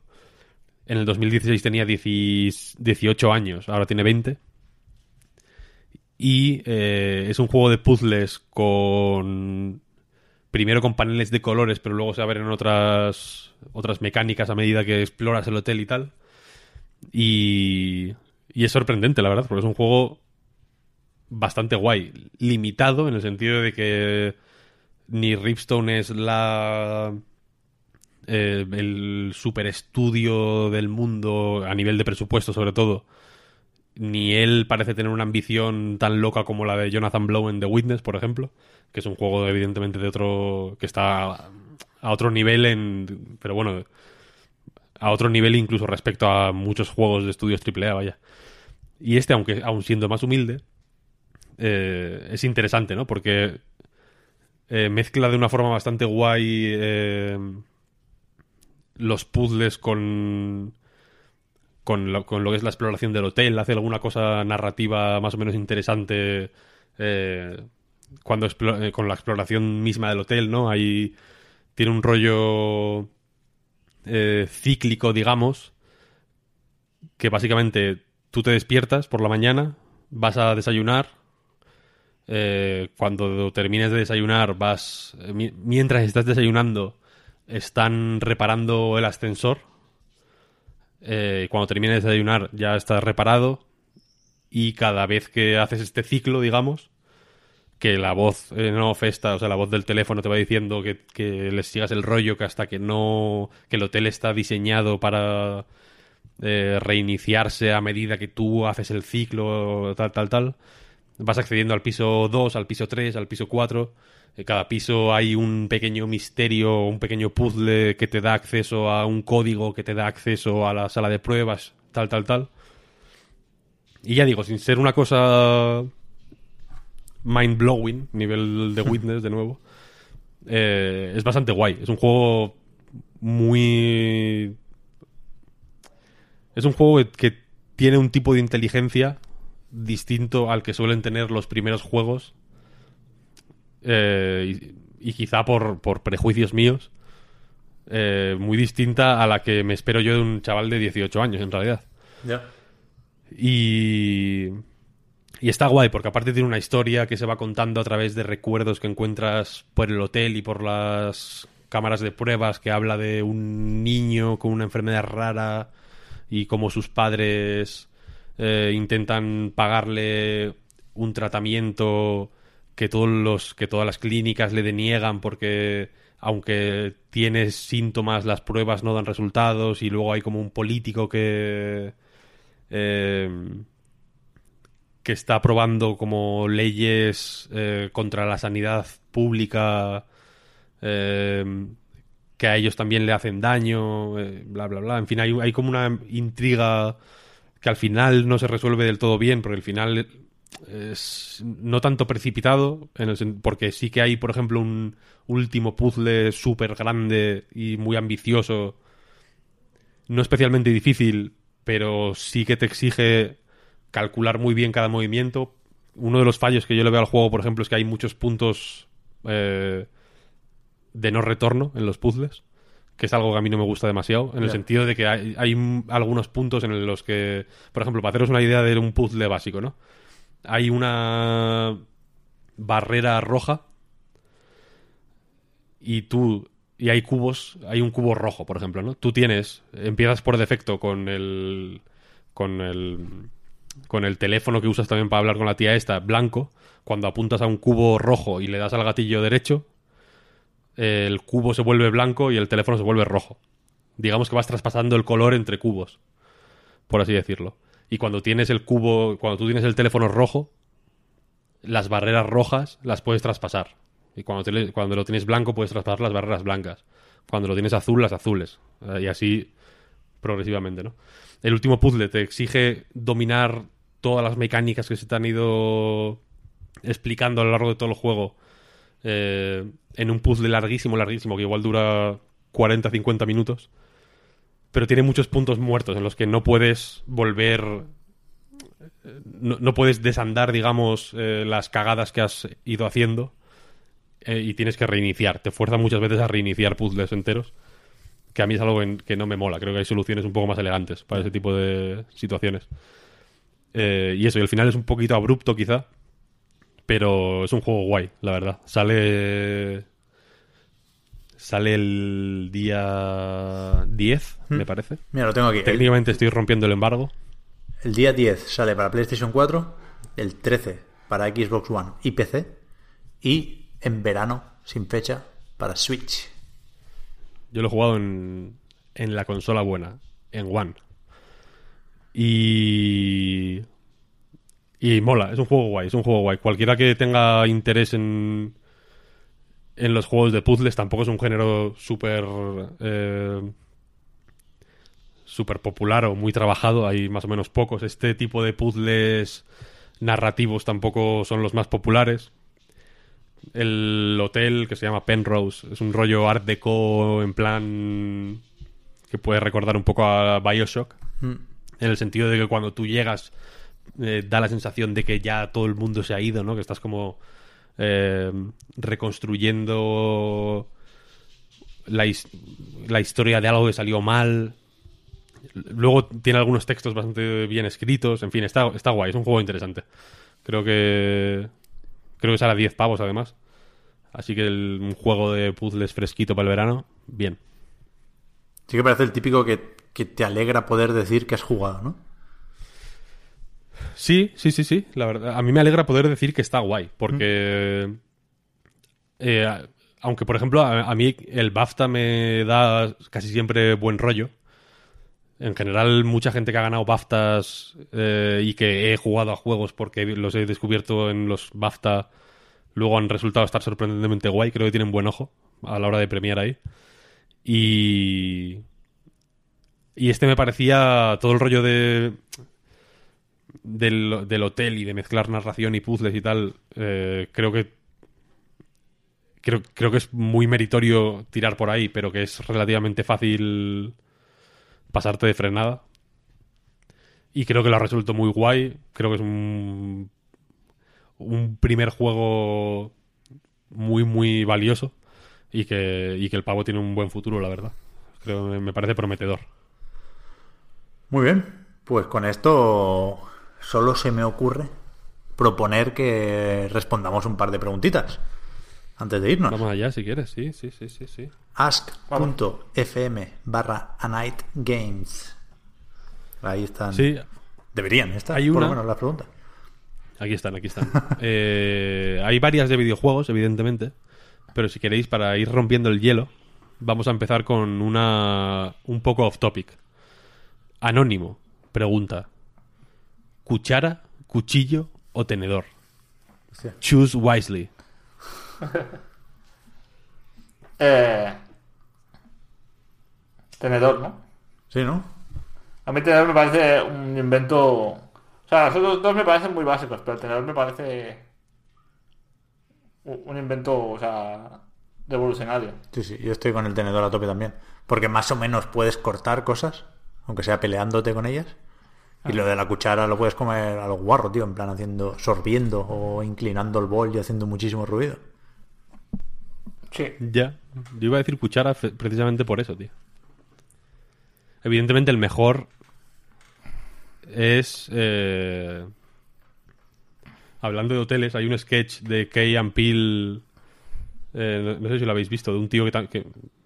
He pensado mucho en ese sketch jugando al, al Spectrum Retreat este, que es de un tío que está como encerrado en un hotel. No sé si lo habéis visto, que se llama Continental Breakfast. ¿No? Bueno, Sí. no. Sí. Pues vedlo porque es muy gracioso. Y en el hotel, el, el tío es de un tío que alucina con el Continental Breakfast de un hotel, ¿no? Y, y como con los cereales, con la fruta, con la- los croissants, tal, no sé qué, no sé cuál. Y encuentra un, un instrumento que a mí me parece fascinante, que él llama el zapun, que es mitad tenedor, mitad eh, cuchara. O sea, estas cucharas que tienen tenedor en el extremo. Lo típico que viene, sí, que sí, viene sí. ahora con las ensaladas, ¿no? De, Claro. Del supermercado. Claro, que está. Yo había pensado cuchara, sin. No, no fapún, sino cuchara. Porque efectivamente con una cuchara también puedes cortar las cosas malamente. Imagino un filete no, pero bueno, con un tenedor tampoco. Y, joder, si no la sopa y cosas así, se vuelve complicado, ¿eh? Lo bueno del cuchillo es que tiene otras utilidades también fuera de, de la comida. Ya. Es difícil apuñalar a alguien con un, con un tenedor. ¿eh? O con Claro, un, bueno, o con un tenedor con es complicado, pero claro. con un- una cuchara más. Claro. Igual el, el Choose Wisely venía por ahí, ¿no? Nadie dijo que tuviéramos que usarlo para comer. A lo mejor era una pregunta sobre un Battle Royale. Eh, Claro, en- en el mundo de Mad Max, Claro, posiblemente un cuchillo sea mejor. ya ves. En mi, en mi día a día, pues igual una cuchara. Tampoco no es un día a día violento, pero. Yo no quiero desaprovechar esta oportunidad para decir algo que supongo que ya hemos contestado en alguna pregunta off topic, porque es lo típico que, que sale ahí y hace gracia. Supongo que cada día alguien lo comenta en Twitter. Pero lo de comer espaguetis con cuchara, eso está mal, ¿eh? Eso hay que recordarlo. Sí, qué mal. de Sí, vez sí, en sí, cuando. O sea, Ilegal. Como Ilegal.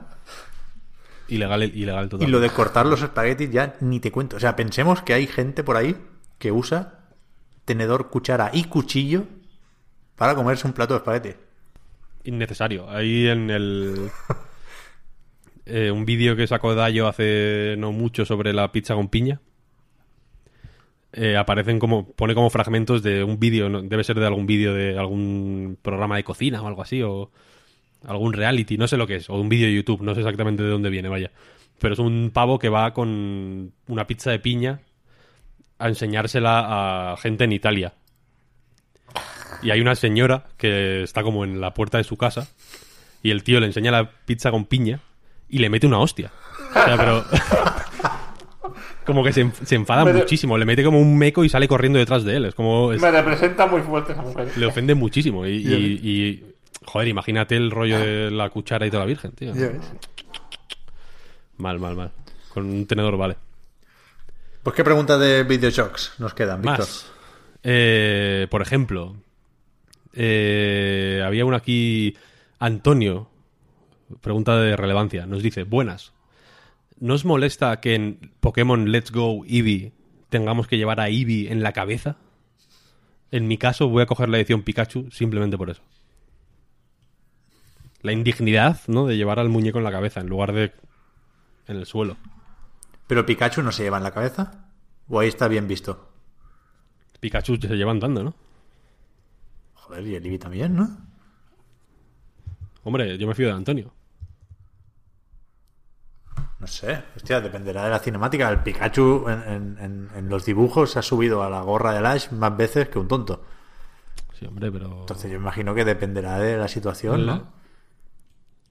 No, yo, yo estoy viendo aquí efectivamente Eevee mm, en la cabeza, tío. Mal. Y Pikachu en el hombro. Ah, No va. No va corriendo detrás de ti, como en Pokémon amarillo. Pero desde luego tiene un rollo más digno como de llevarlo en el hombro, ¿no? No va nunca corriendo. Yo, yo- bueno, igual he visto otros Pokémon correr detrás del protagonista, es verdad. Eevee efectivamente va en la, en la cabezota. Hostia. Esto es un poco. Un poco jodido, ¿eh? Game, Claro, Game Breaker. Iba a decir llevar el Vaporeon ahí mal, pero claro, es que los iniciales no evolucionan, ¿no? Eso se ha dicho. Ah, ¿se ha dicho ya? Creo, creo que sí, me suena. Porque me, su- me suena que hablamos alguna vez del Raichu y alguien dijo, no, no, el Pikachu inicial no se puede evolucionar. Y, y el Eevee de rebote tampoco. Hablando de esto, eh, estuve leyendo que por lo visto lo de jugar con la Pokéball es más, más error que otra cosa, ¿eh? Sí. Sí, que por lo visto no se juega particularmente bien. Hombre, no lo podíamos imaginar, ¿no? Es una bola con un, con un pezón que Ya. hace de stick no, y un giroscopio que es el peor invento de la humanidad al final. Pero No sé, tío, en mi cabeza sonaba como muy buena idea. iba de 50 pavos o por ahí, no sé. Sí, hombre, pero porque es una pieza de tecnología, tío, no sé. Ya, eso sí. Un giroscopio es caro. Eh, otro anónimo, mira, dice: Ahora que la Vita está oficialmente muerta y enterrada, ¿podríais decirnos cuáles creéis que son los imprescindibles de esta magnífica videoconsola? Yo que sé, yo he, olvidado, no sois- yo he olvidado la vida. ¿eh? Jugué relativamente poco, ¿eh? ¿La tenéis todos, la vista aquí? Yo sí. Yo sí. Marta creo que también la tiene porque siempre Sí. la defiende mucho. Sí, sí. Yo creo que no, yo la tengo. No, no la he tenido. Yo con las portátiles he tenido unas relaciones un poco extrañas, o sea que no, no puedo hablar en este caso. Yo el juego que más disfruté en Vita, sin duda, el, el Gravity Rush. Cuando todavía no estaba la remasterización en Play 4. Lo jugué muy, muy, muy a gusto. Persona 4 Golden también, pero tiene que estar al caer otra remasterización en otro sitio. Sí, puede ser, puede ser. No, no- no sería estúpido ¿eh? que lo sacaran otra vez, aprovechando que el 5 no ha ido mal. O sea, no tiene sentido dejar juegos en Vita y no traerlos a Switch, ¿sabes? Por dos duros. El Oli Oli 2, por supuesto. También en, en Switch podía tener un, un ratico ahí. El Tiraway no salió en, en Vita. Sí, Sí, ¿verdad? sí, sí. Estaba guapo también, ¿no? Eso, Tiraway Oli Oli también es imprescindible, efectivamente. El Lumines de, de Vita no es el mejor, pero está bastante bien. Es un. Es un imprescindible en el sentido de que es el típico juego que no te molesta en ninguna ocasión. Luego que no sean exclusivos, igual cosas rollo el Binding of Isaac. J en Miami. Iba a decir Nuclear Throne, pero bueno, es bastante bastante churretoso el pobre. Eh, pero la cosa es que esta pregunta me resulta interesante porque eh, este mes, este mismo mes, sale el Severed, este, Severed. ¿Ah, sí? No sé si os acordáis, un juego de los del Guacamele, Sí, sí. Sí. que es un dungeon crawler, crawler ahí como con controles táctiles y tal. Creo que salió en Switch, precisamente también. Eh, y sale este mes en físico, nada menos. Joder. Con su banda sonora, de todo. Un manual, en fin, una maravilla. Yo fíjate que a mí me gusta subirme a esos carros, pero no. Lo de defender la Vita no me lo creo, tío. Estoy viendo los, los mejores juegos de la plataforma en Metacritic. Voy a hacer un top 10 súper rápido. Persona 4 Golden, el primero. Velocity 2X, Spelunky, Rayman Origins, Little Big Planet de Vita. Guacamele, Rayman Legends, Tiraway, Velocity Ultra y Final Fantasy X barra 10.2 HD Remaster. Todos buenísimos. Pretender pasar la historia con esto es un poco atrevido, ¿eh? Además se jugaba mal, tío. ¿no? Yo soy antivita total. Total, total. Te bajas el Metal Gear 1 de la, de la PSX, tío. El Crash Bandicoot. Está súper bien, tío. Pues ya está el Insane Trilogy en la Switch. tío. O sea, la Vita y la Switch, siendo cosas comparables en modo portátil, la de Nintendo, me parecen como la noche y el día, ¿eh? O sea, disfruto como un enano jugando a la Switch y con la Vita me dolían las manos en 0, coma. Muy, muy caprichoso lo de doler las manos. No hay mucha gente a quien le duelen mucho con la Switch y me imagino mucha gente a quien no le dolerían con la Vita. Pero yo en este caso lo tengo clarinete, vaya. No, pero hombre, mira. eh, eh, para indies. Joder, yo qué sé. Es que se ve. dep- depende de qué Vita hablemos. La Vita original se ve de lujo, tío. Se ve mil veces mejor que la Switch. Es un espectáculo aquello. La OLED. El TXK es un juego rarete, pero es bastante guay, en realidad. Es Está de el Jeff 19 Minter. en Metacritic. Está el 19, efectivamente. Uh, el Sound Shape. Ahí- Ese sí que es guapo. Uh, tiene Sound ¿eh? Shapes, muy bueno. Eh, ¿Qué más? El Minecraft, tío. Buenísimo. El Fez, tío. El Fez, efectivamente. El Luftrausers. Mm, En la Vita va de lujo. Eh, son todos juegos buenos, tío. Metal Gear Solid Fez, el HD Fez está anunciado para Switch, ahora que lo pienso. ¿O no? No. Bueno, los Hatsune Miku, tío, me cago en la mar. Que me muero aquí. Increíble. Los Danganronpa. Es que Danganronpa, por ejemplo, está para Play 4 también. Pero yo los juego en Vita más bien que mal. Eh, joder, son todos juegazos, tío. El Wipeout, muy bueno. El- en fin, son todos juegos buenos, tío. Vamos a salir de aquí reivindicando la Vita al final, ¿eh? Que no, que no, no. Yo la reivindico totalmente, sí, sí. Yo cero. Joder, tío. No sé, es una buena consola, la verdad. Eh, si. o sea, yo imagino que el- la jugada más o menos buena es pillarse una Vita muy barata cuando ya tienes acumulados como 50 juegos del Plus Sí, por otros motivos. Y ahí tienes para dar y, y regalar. Y ahí y seguramente eh, la mayoría de los muy buenos y algunos de los regulares ya los tienes ahí. No sé, está guay. A mí la vida me, me mola mucho, la verdad. Eh, más preguntas. Tomás Parra nos dice, buenas chicos. ¿No creéis que va siendo hora de un juego en condiciones de la mafia italiana? Lo que viene a ser el padrino de los videojuegos. Literal, centrado en el guion, los personajes y la ambientación, no un sandbox genérico. Si es que sí, continúa la pregunta, es una pregunta multicapa. Elegid el estudio, Rockstar, Naughty Dog o CD Projekt. Hostia, Naughty Dog molaría, ¿eh? Ya. No me los imagino para nada, ¿eh? Haciendo algo así. pero- Es que no va a pasar, no va a pasar eso. Por desgracia. O sea, vivimos, nos ha tocado vivir en un mundo donde no se pueden hacer juegos de mafiosos que no sean de mundo abierto, ¿no? Parece. Incluso las intentonas que hubo con el padrino eran ya de ir para arriba para abajo con el coche de un Sí, casino sí, a otro, ¿no? Controlando el imperio. Que al final eso no es lo que mola, pero sea, yo es veo- lo que vende. Mm, yo imagino que la, la la opción que más me que más me me seduce es CD Projekt en el sentido de que yo creo un juego del Padrino o en fin de- de- rollo el Padrino por así decirlo tendría que ser medio rolero en realidad porque deberías o sea lo guay de la mafia digamos es eh, tener cierto impacto en, en fin, en, en, la, en la sociedad, ¿no? En los negocios, en el- la iglesia, ¿no? Y ver cómo esa influencia eh, se traduce en la vida cotidiana, bla, bla, bla, no sé. O sea, que, que los juegos de Rockstar, por ejemplo, los GTA, vaya, siempre son más como de menudeo, ¿no? No es, no es gran mafia, es como el trapicheo de drogas. Sí. Sí, sí. Que siempre hay luego como mo- Es que la mafia, la mafia tiene, tiene siempre un rasgo de una naturaleza organizada, ¿no? Una cosa así. Claro, eh, y, y juegan mucho las películas, al menos si se refiere, si el referente supongo son las películas de mafia. A mí lo que me gusta de las pelis de mafia, sobre todo la italiana, es que tienen muy claros sus códigos. O sea, su, su jerarquía, sus leyes, y su- lo que se hace y lo que no se hace, ¿no? Hay una especie de caballerosidad, entre comillas, que luego se va a la puta mierda enseguida, fácilmente, ¿no? Que es lo guapo. Pero ese es el rollo de tener una especie de leyes, ¿no? Familiares y, y tal. Que en los GTA, mm, aunque haya mafia, no se suele ver eso. O sea, es una visión de la mafia mucho más superficial, ¿no? De gente que hace cosas ilegales, ¿no? Que vive de, de- de la ilegalidad y ya está, ¿no?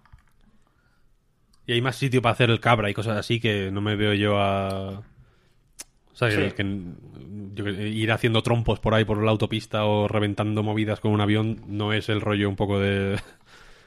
de, de- de las grandes películas de mafia, no sé. Lo veo más eso, más rolero en ese sentido. Sí. Fíjate lo que te digo, yo me estaba imaginando ya al Zully con, con Smoking, un poco más joven, pero tengo que, que rectificar, ¿eh? comprar lo de, lo de CD Projekt, porque creo que el, el buen juego de mafia debería ser uno en el que tú intentaras llevarte bien con todo el mundo, con las familias rivales, y de repente un día a alguien de los otros le pilla un calentón, te matan a tu colega y, y- y de forma emergente, ¿no? Dice, vale, a tomar por culo la tregua, pues voy para allá y os mato a todos porque iba de buenas, pero al... yo qué sé. A ese no me lo tocáis, ¿no? Al... Joder, al poli, no me salía, el de los sopranos. Uno con el que te encariñes y si aparece muerto, ahí declaras la guerra en ese mismo instante, ¿no? Que el juego te permitiera hacer eso. Y luego que, efectivamente estuvieran trabajados los personajes y tal, ¿no? Pero, pero sí, sí, CD Projekt. Cuando acabe con el Cyberpunk en 2034, que se ponga, que se ponga con esto.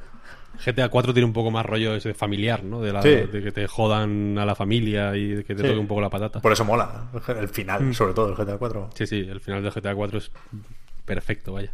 El Lost and Damned también era un poco de ese palo, ¿no? En realidad. Sí.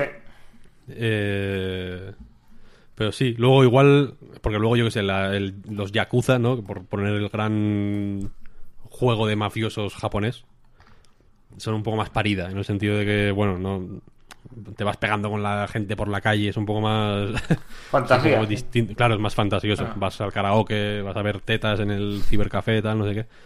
Es un poco más de... Sí. dramedia, un poco. La, la mafia, como la tenemos entendida en, en Occidente, es como muy contenida, ¿no? Sobre todo la europea, ¿no? Como gente Sí, bueno, bien joder. vestida, eh, con, mucha educación. es el padrino es joder mm, influir en la elección del papa sabes lo que quiero decir como una Sí, cosa muy fuerte. Eh, y si queréis acabamos con una última que nos hace otro anónimo. Mucha gente se esconde en el anonimato para preguntarnos. No lo hagáis podéis decirnos vuestro nombre. No, no vamos a ir a mataros, no somos, no somos mafiosos. Eh, y nos dice, me han entrado ganas del Hollow Knight viendo a Pep y por cómo habláis de él. Pero los Souls siempre me han acabado cansando por tanto morir y tener que pasar lo mismo una y otra vez. Soy un poco manco, sí, reconoce. Pero este al ser 2D parece más amigable. ¿Qué opináis? Es muy difícil esto, porque tú decías, Víctor, ¿te han matado alguna vez? ¿Has seguido Sí, jugando sí, el Hollow Knight y te han matado más? Me han matado bastante más. sí. Vale, vale, vale. Yo creo que es, Y, es, y es bastante más grande de lo que me esperaba, la verdad. yo creo que es en general, y aunque hay muchas cosas que le pueden costar más o menos a, uno, ¿no? Cuando juega, la, vi- la visión espacial, los reflejos, no sé qué. A mí me parece comparable a Dark Souls en cuanto a dificultad.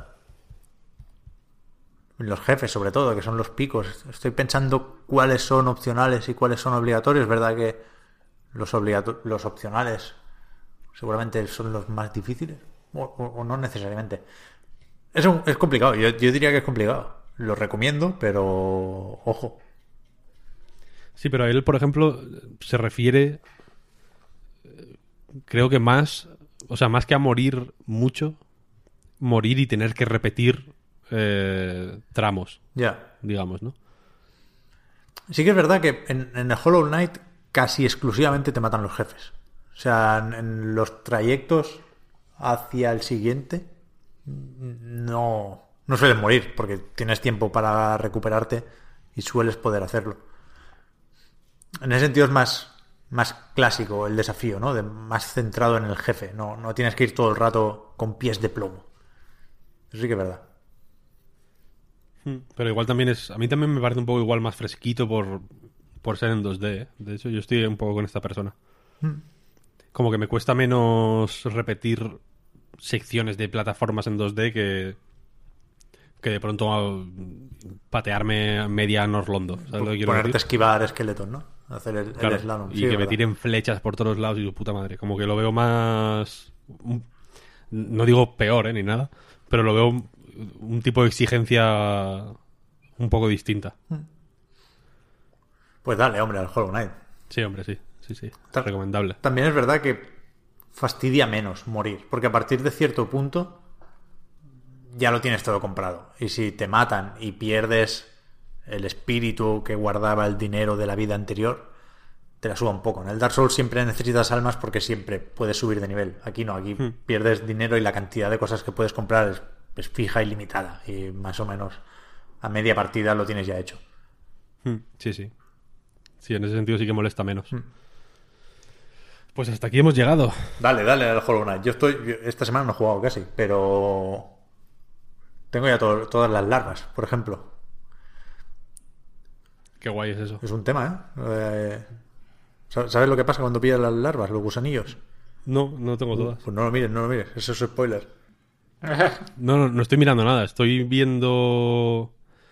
No recuerdo quién nos puso, no sé si en el, nuestro Patreon, patreon.com barra Reload, eh, o en el Ask, o en los comentarios de la web, o no, no recuerdo dónde exactamente, eh, que alguien decía de pasártelo una vez y mirar todos los- todo el resto de finales. Ah, no, de, de intentar hacerte todos los finales en el orden correcto. Que me pareció abrumador. Aquello. Pero hay tantos, ¿no? Ocho, por lo visto. ¿Qué dios?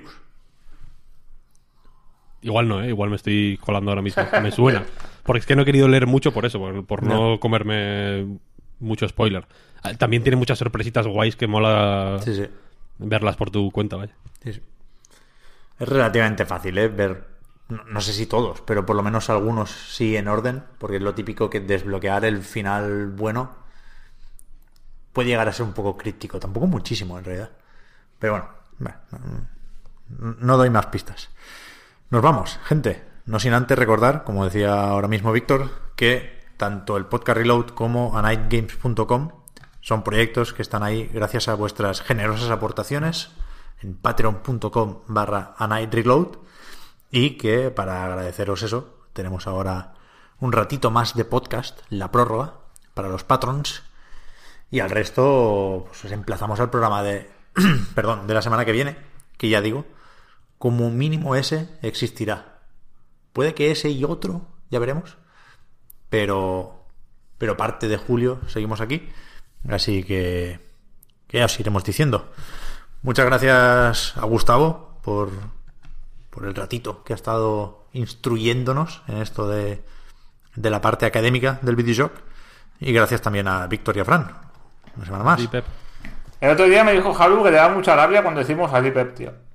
Y he pensado cambiando, mandarte a tomar por culo o algo. Decirte a, a la mierda. Que o me algo. follen. Que Yo, follen. yo no quería decirlo porque me parece la mala educación extrema, pero a mí también me da un poco de rabia. O sea, no me, ¿Sí o qué? no me importaría que lo cambiarais. A mí no me teníais que dar las gracias, vaya, al revés. Pues ya, pues, pues te jodes. Ya, Ya, ya. ¿Ves? Es que no hay término medio. Lo pensé, ¿eh? Otra fórmula que, que nos deje a todos contentos, pero es que no la hay. Claro, pero es que si, tú, si nos das las gracias, Ya. ¿qué vamos a hacer? Callarnos. Claro. No, el que calla otorga. Pero como No un de nada. Sí, sí, pues gracias para mí, me las quedo. Qué. Claro, porque si con un de nada, Claro, claro. ya está. No hace falta que me la Vale. devolváis. Porque yo os doy una gracia a cada uno y, y recibo Vale, pues vale. tres, cuatro o cinco, depende del. ¿Sabes? Del programa. Sí, sí. Sí, sí. Pero bueno, pues, No es pues- justo. Pues yo, yo, a partir de ahora, me comprometo a improvisar cada, cada programa una cosa diferente. ¿Vale? es de Ah, bien vale. nacido ser agradecido. Eso sí, eso sí, desde luego, a tope. Me voy a preparar una devolución de gracias diferente para cada semana. Vale, vale. Pues eso, nos vemos la, la que viene. A ver, a ver qué se ha inventado Fran. Chao, gente. Hasta luego. Adiós.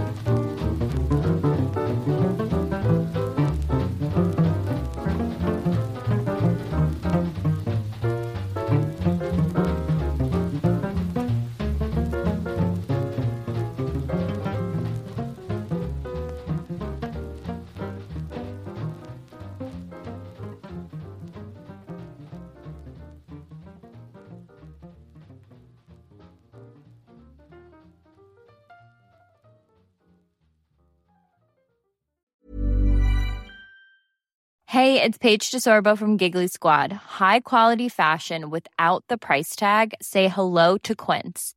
I'm snagging high-end essentials like cozy cashmere sweaters, sleek leather jackets, fine jewelry, and so much more. With Quince being 50 to 80% less than similar brands. And they partner with factories that prioritize safe, ethical, and responsible manufacturing. I love that. Luxury quality within reach. Go to quince.com slash style to get free shipping and 365 day returns on your next order. Quince.com slash style.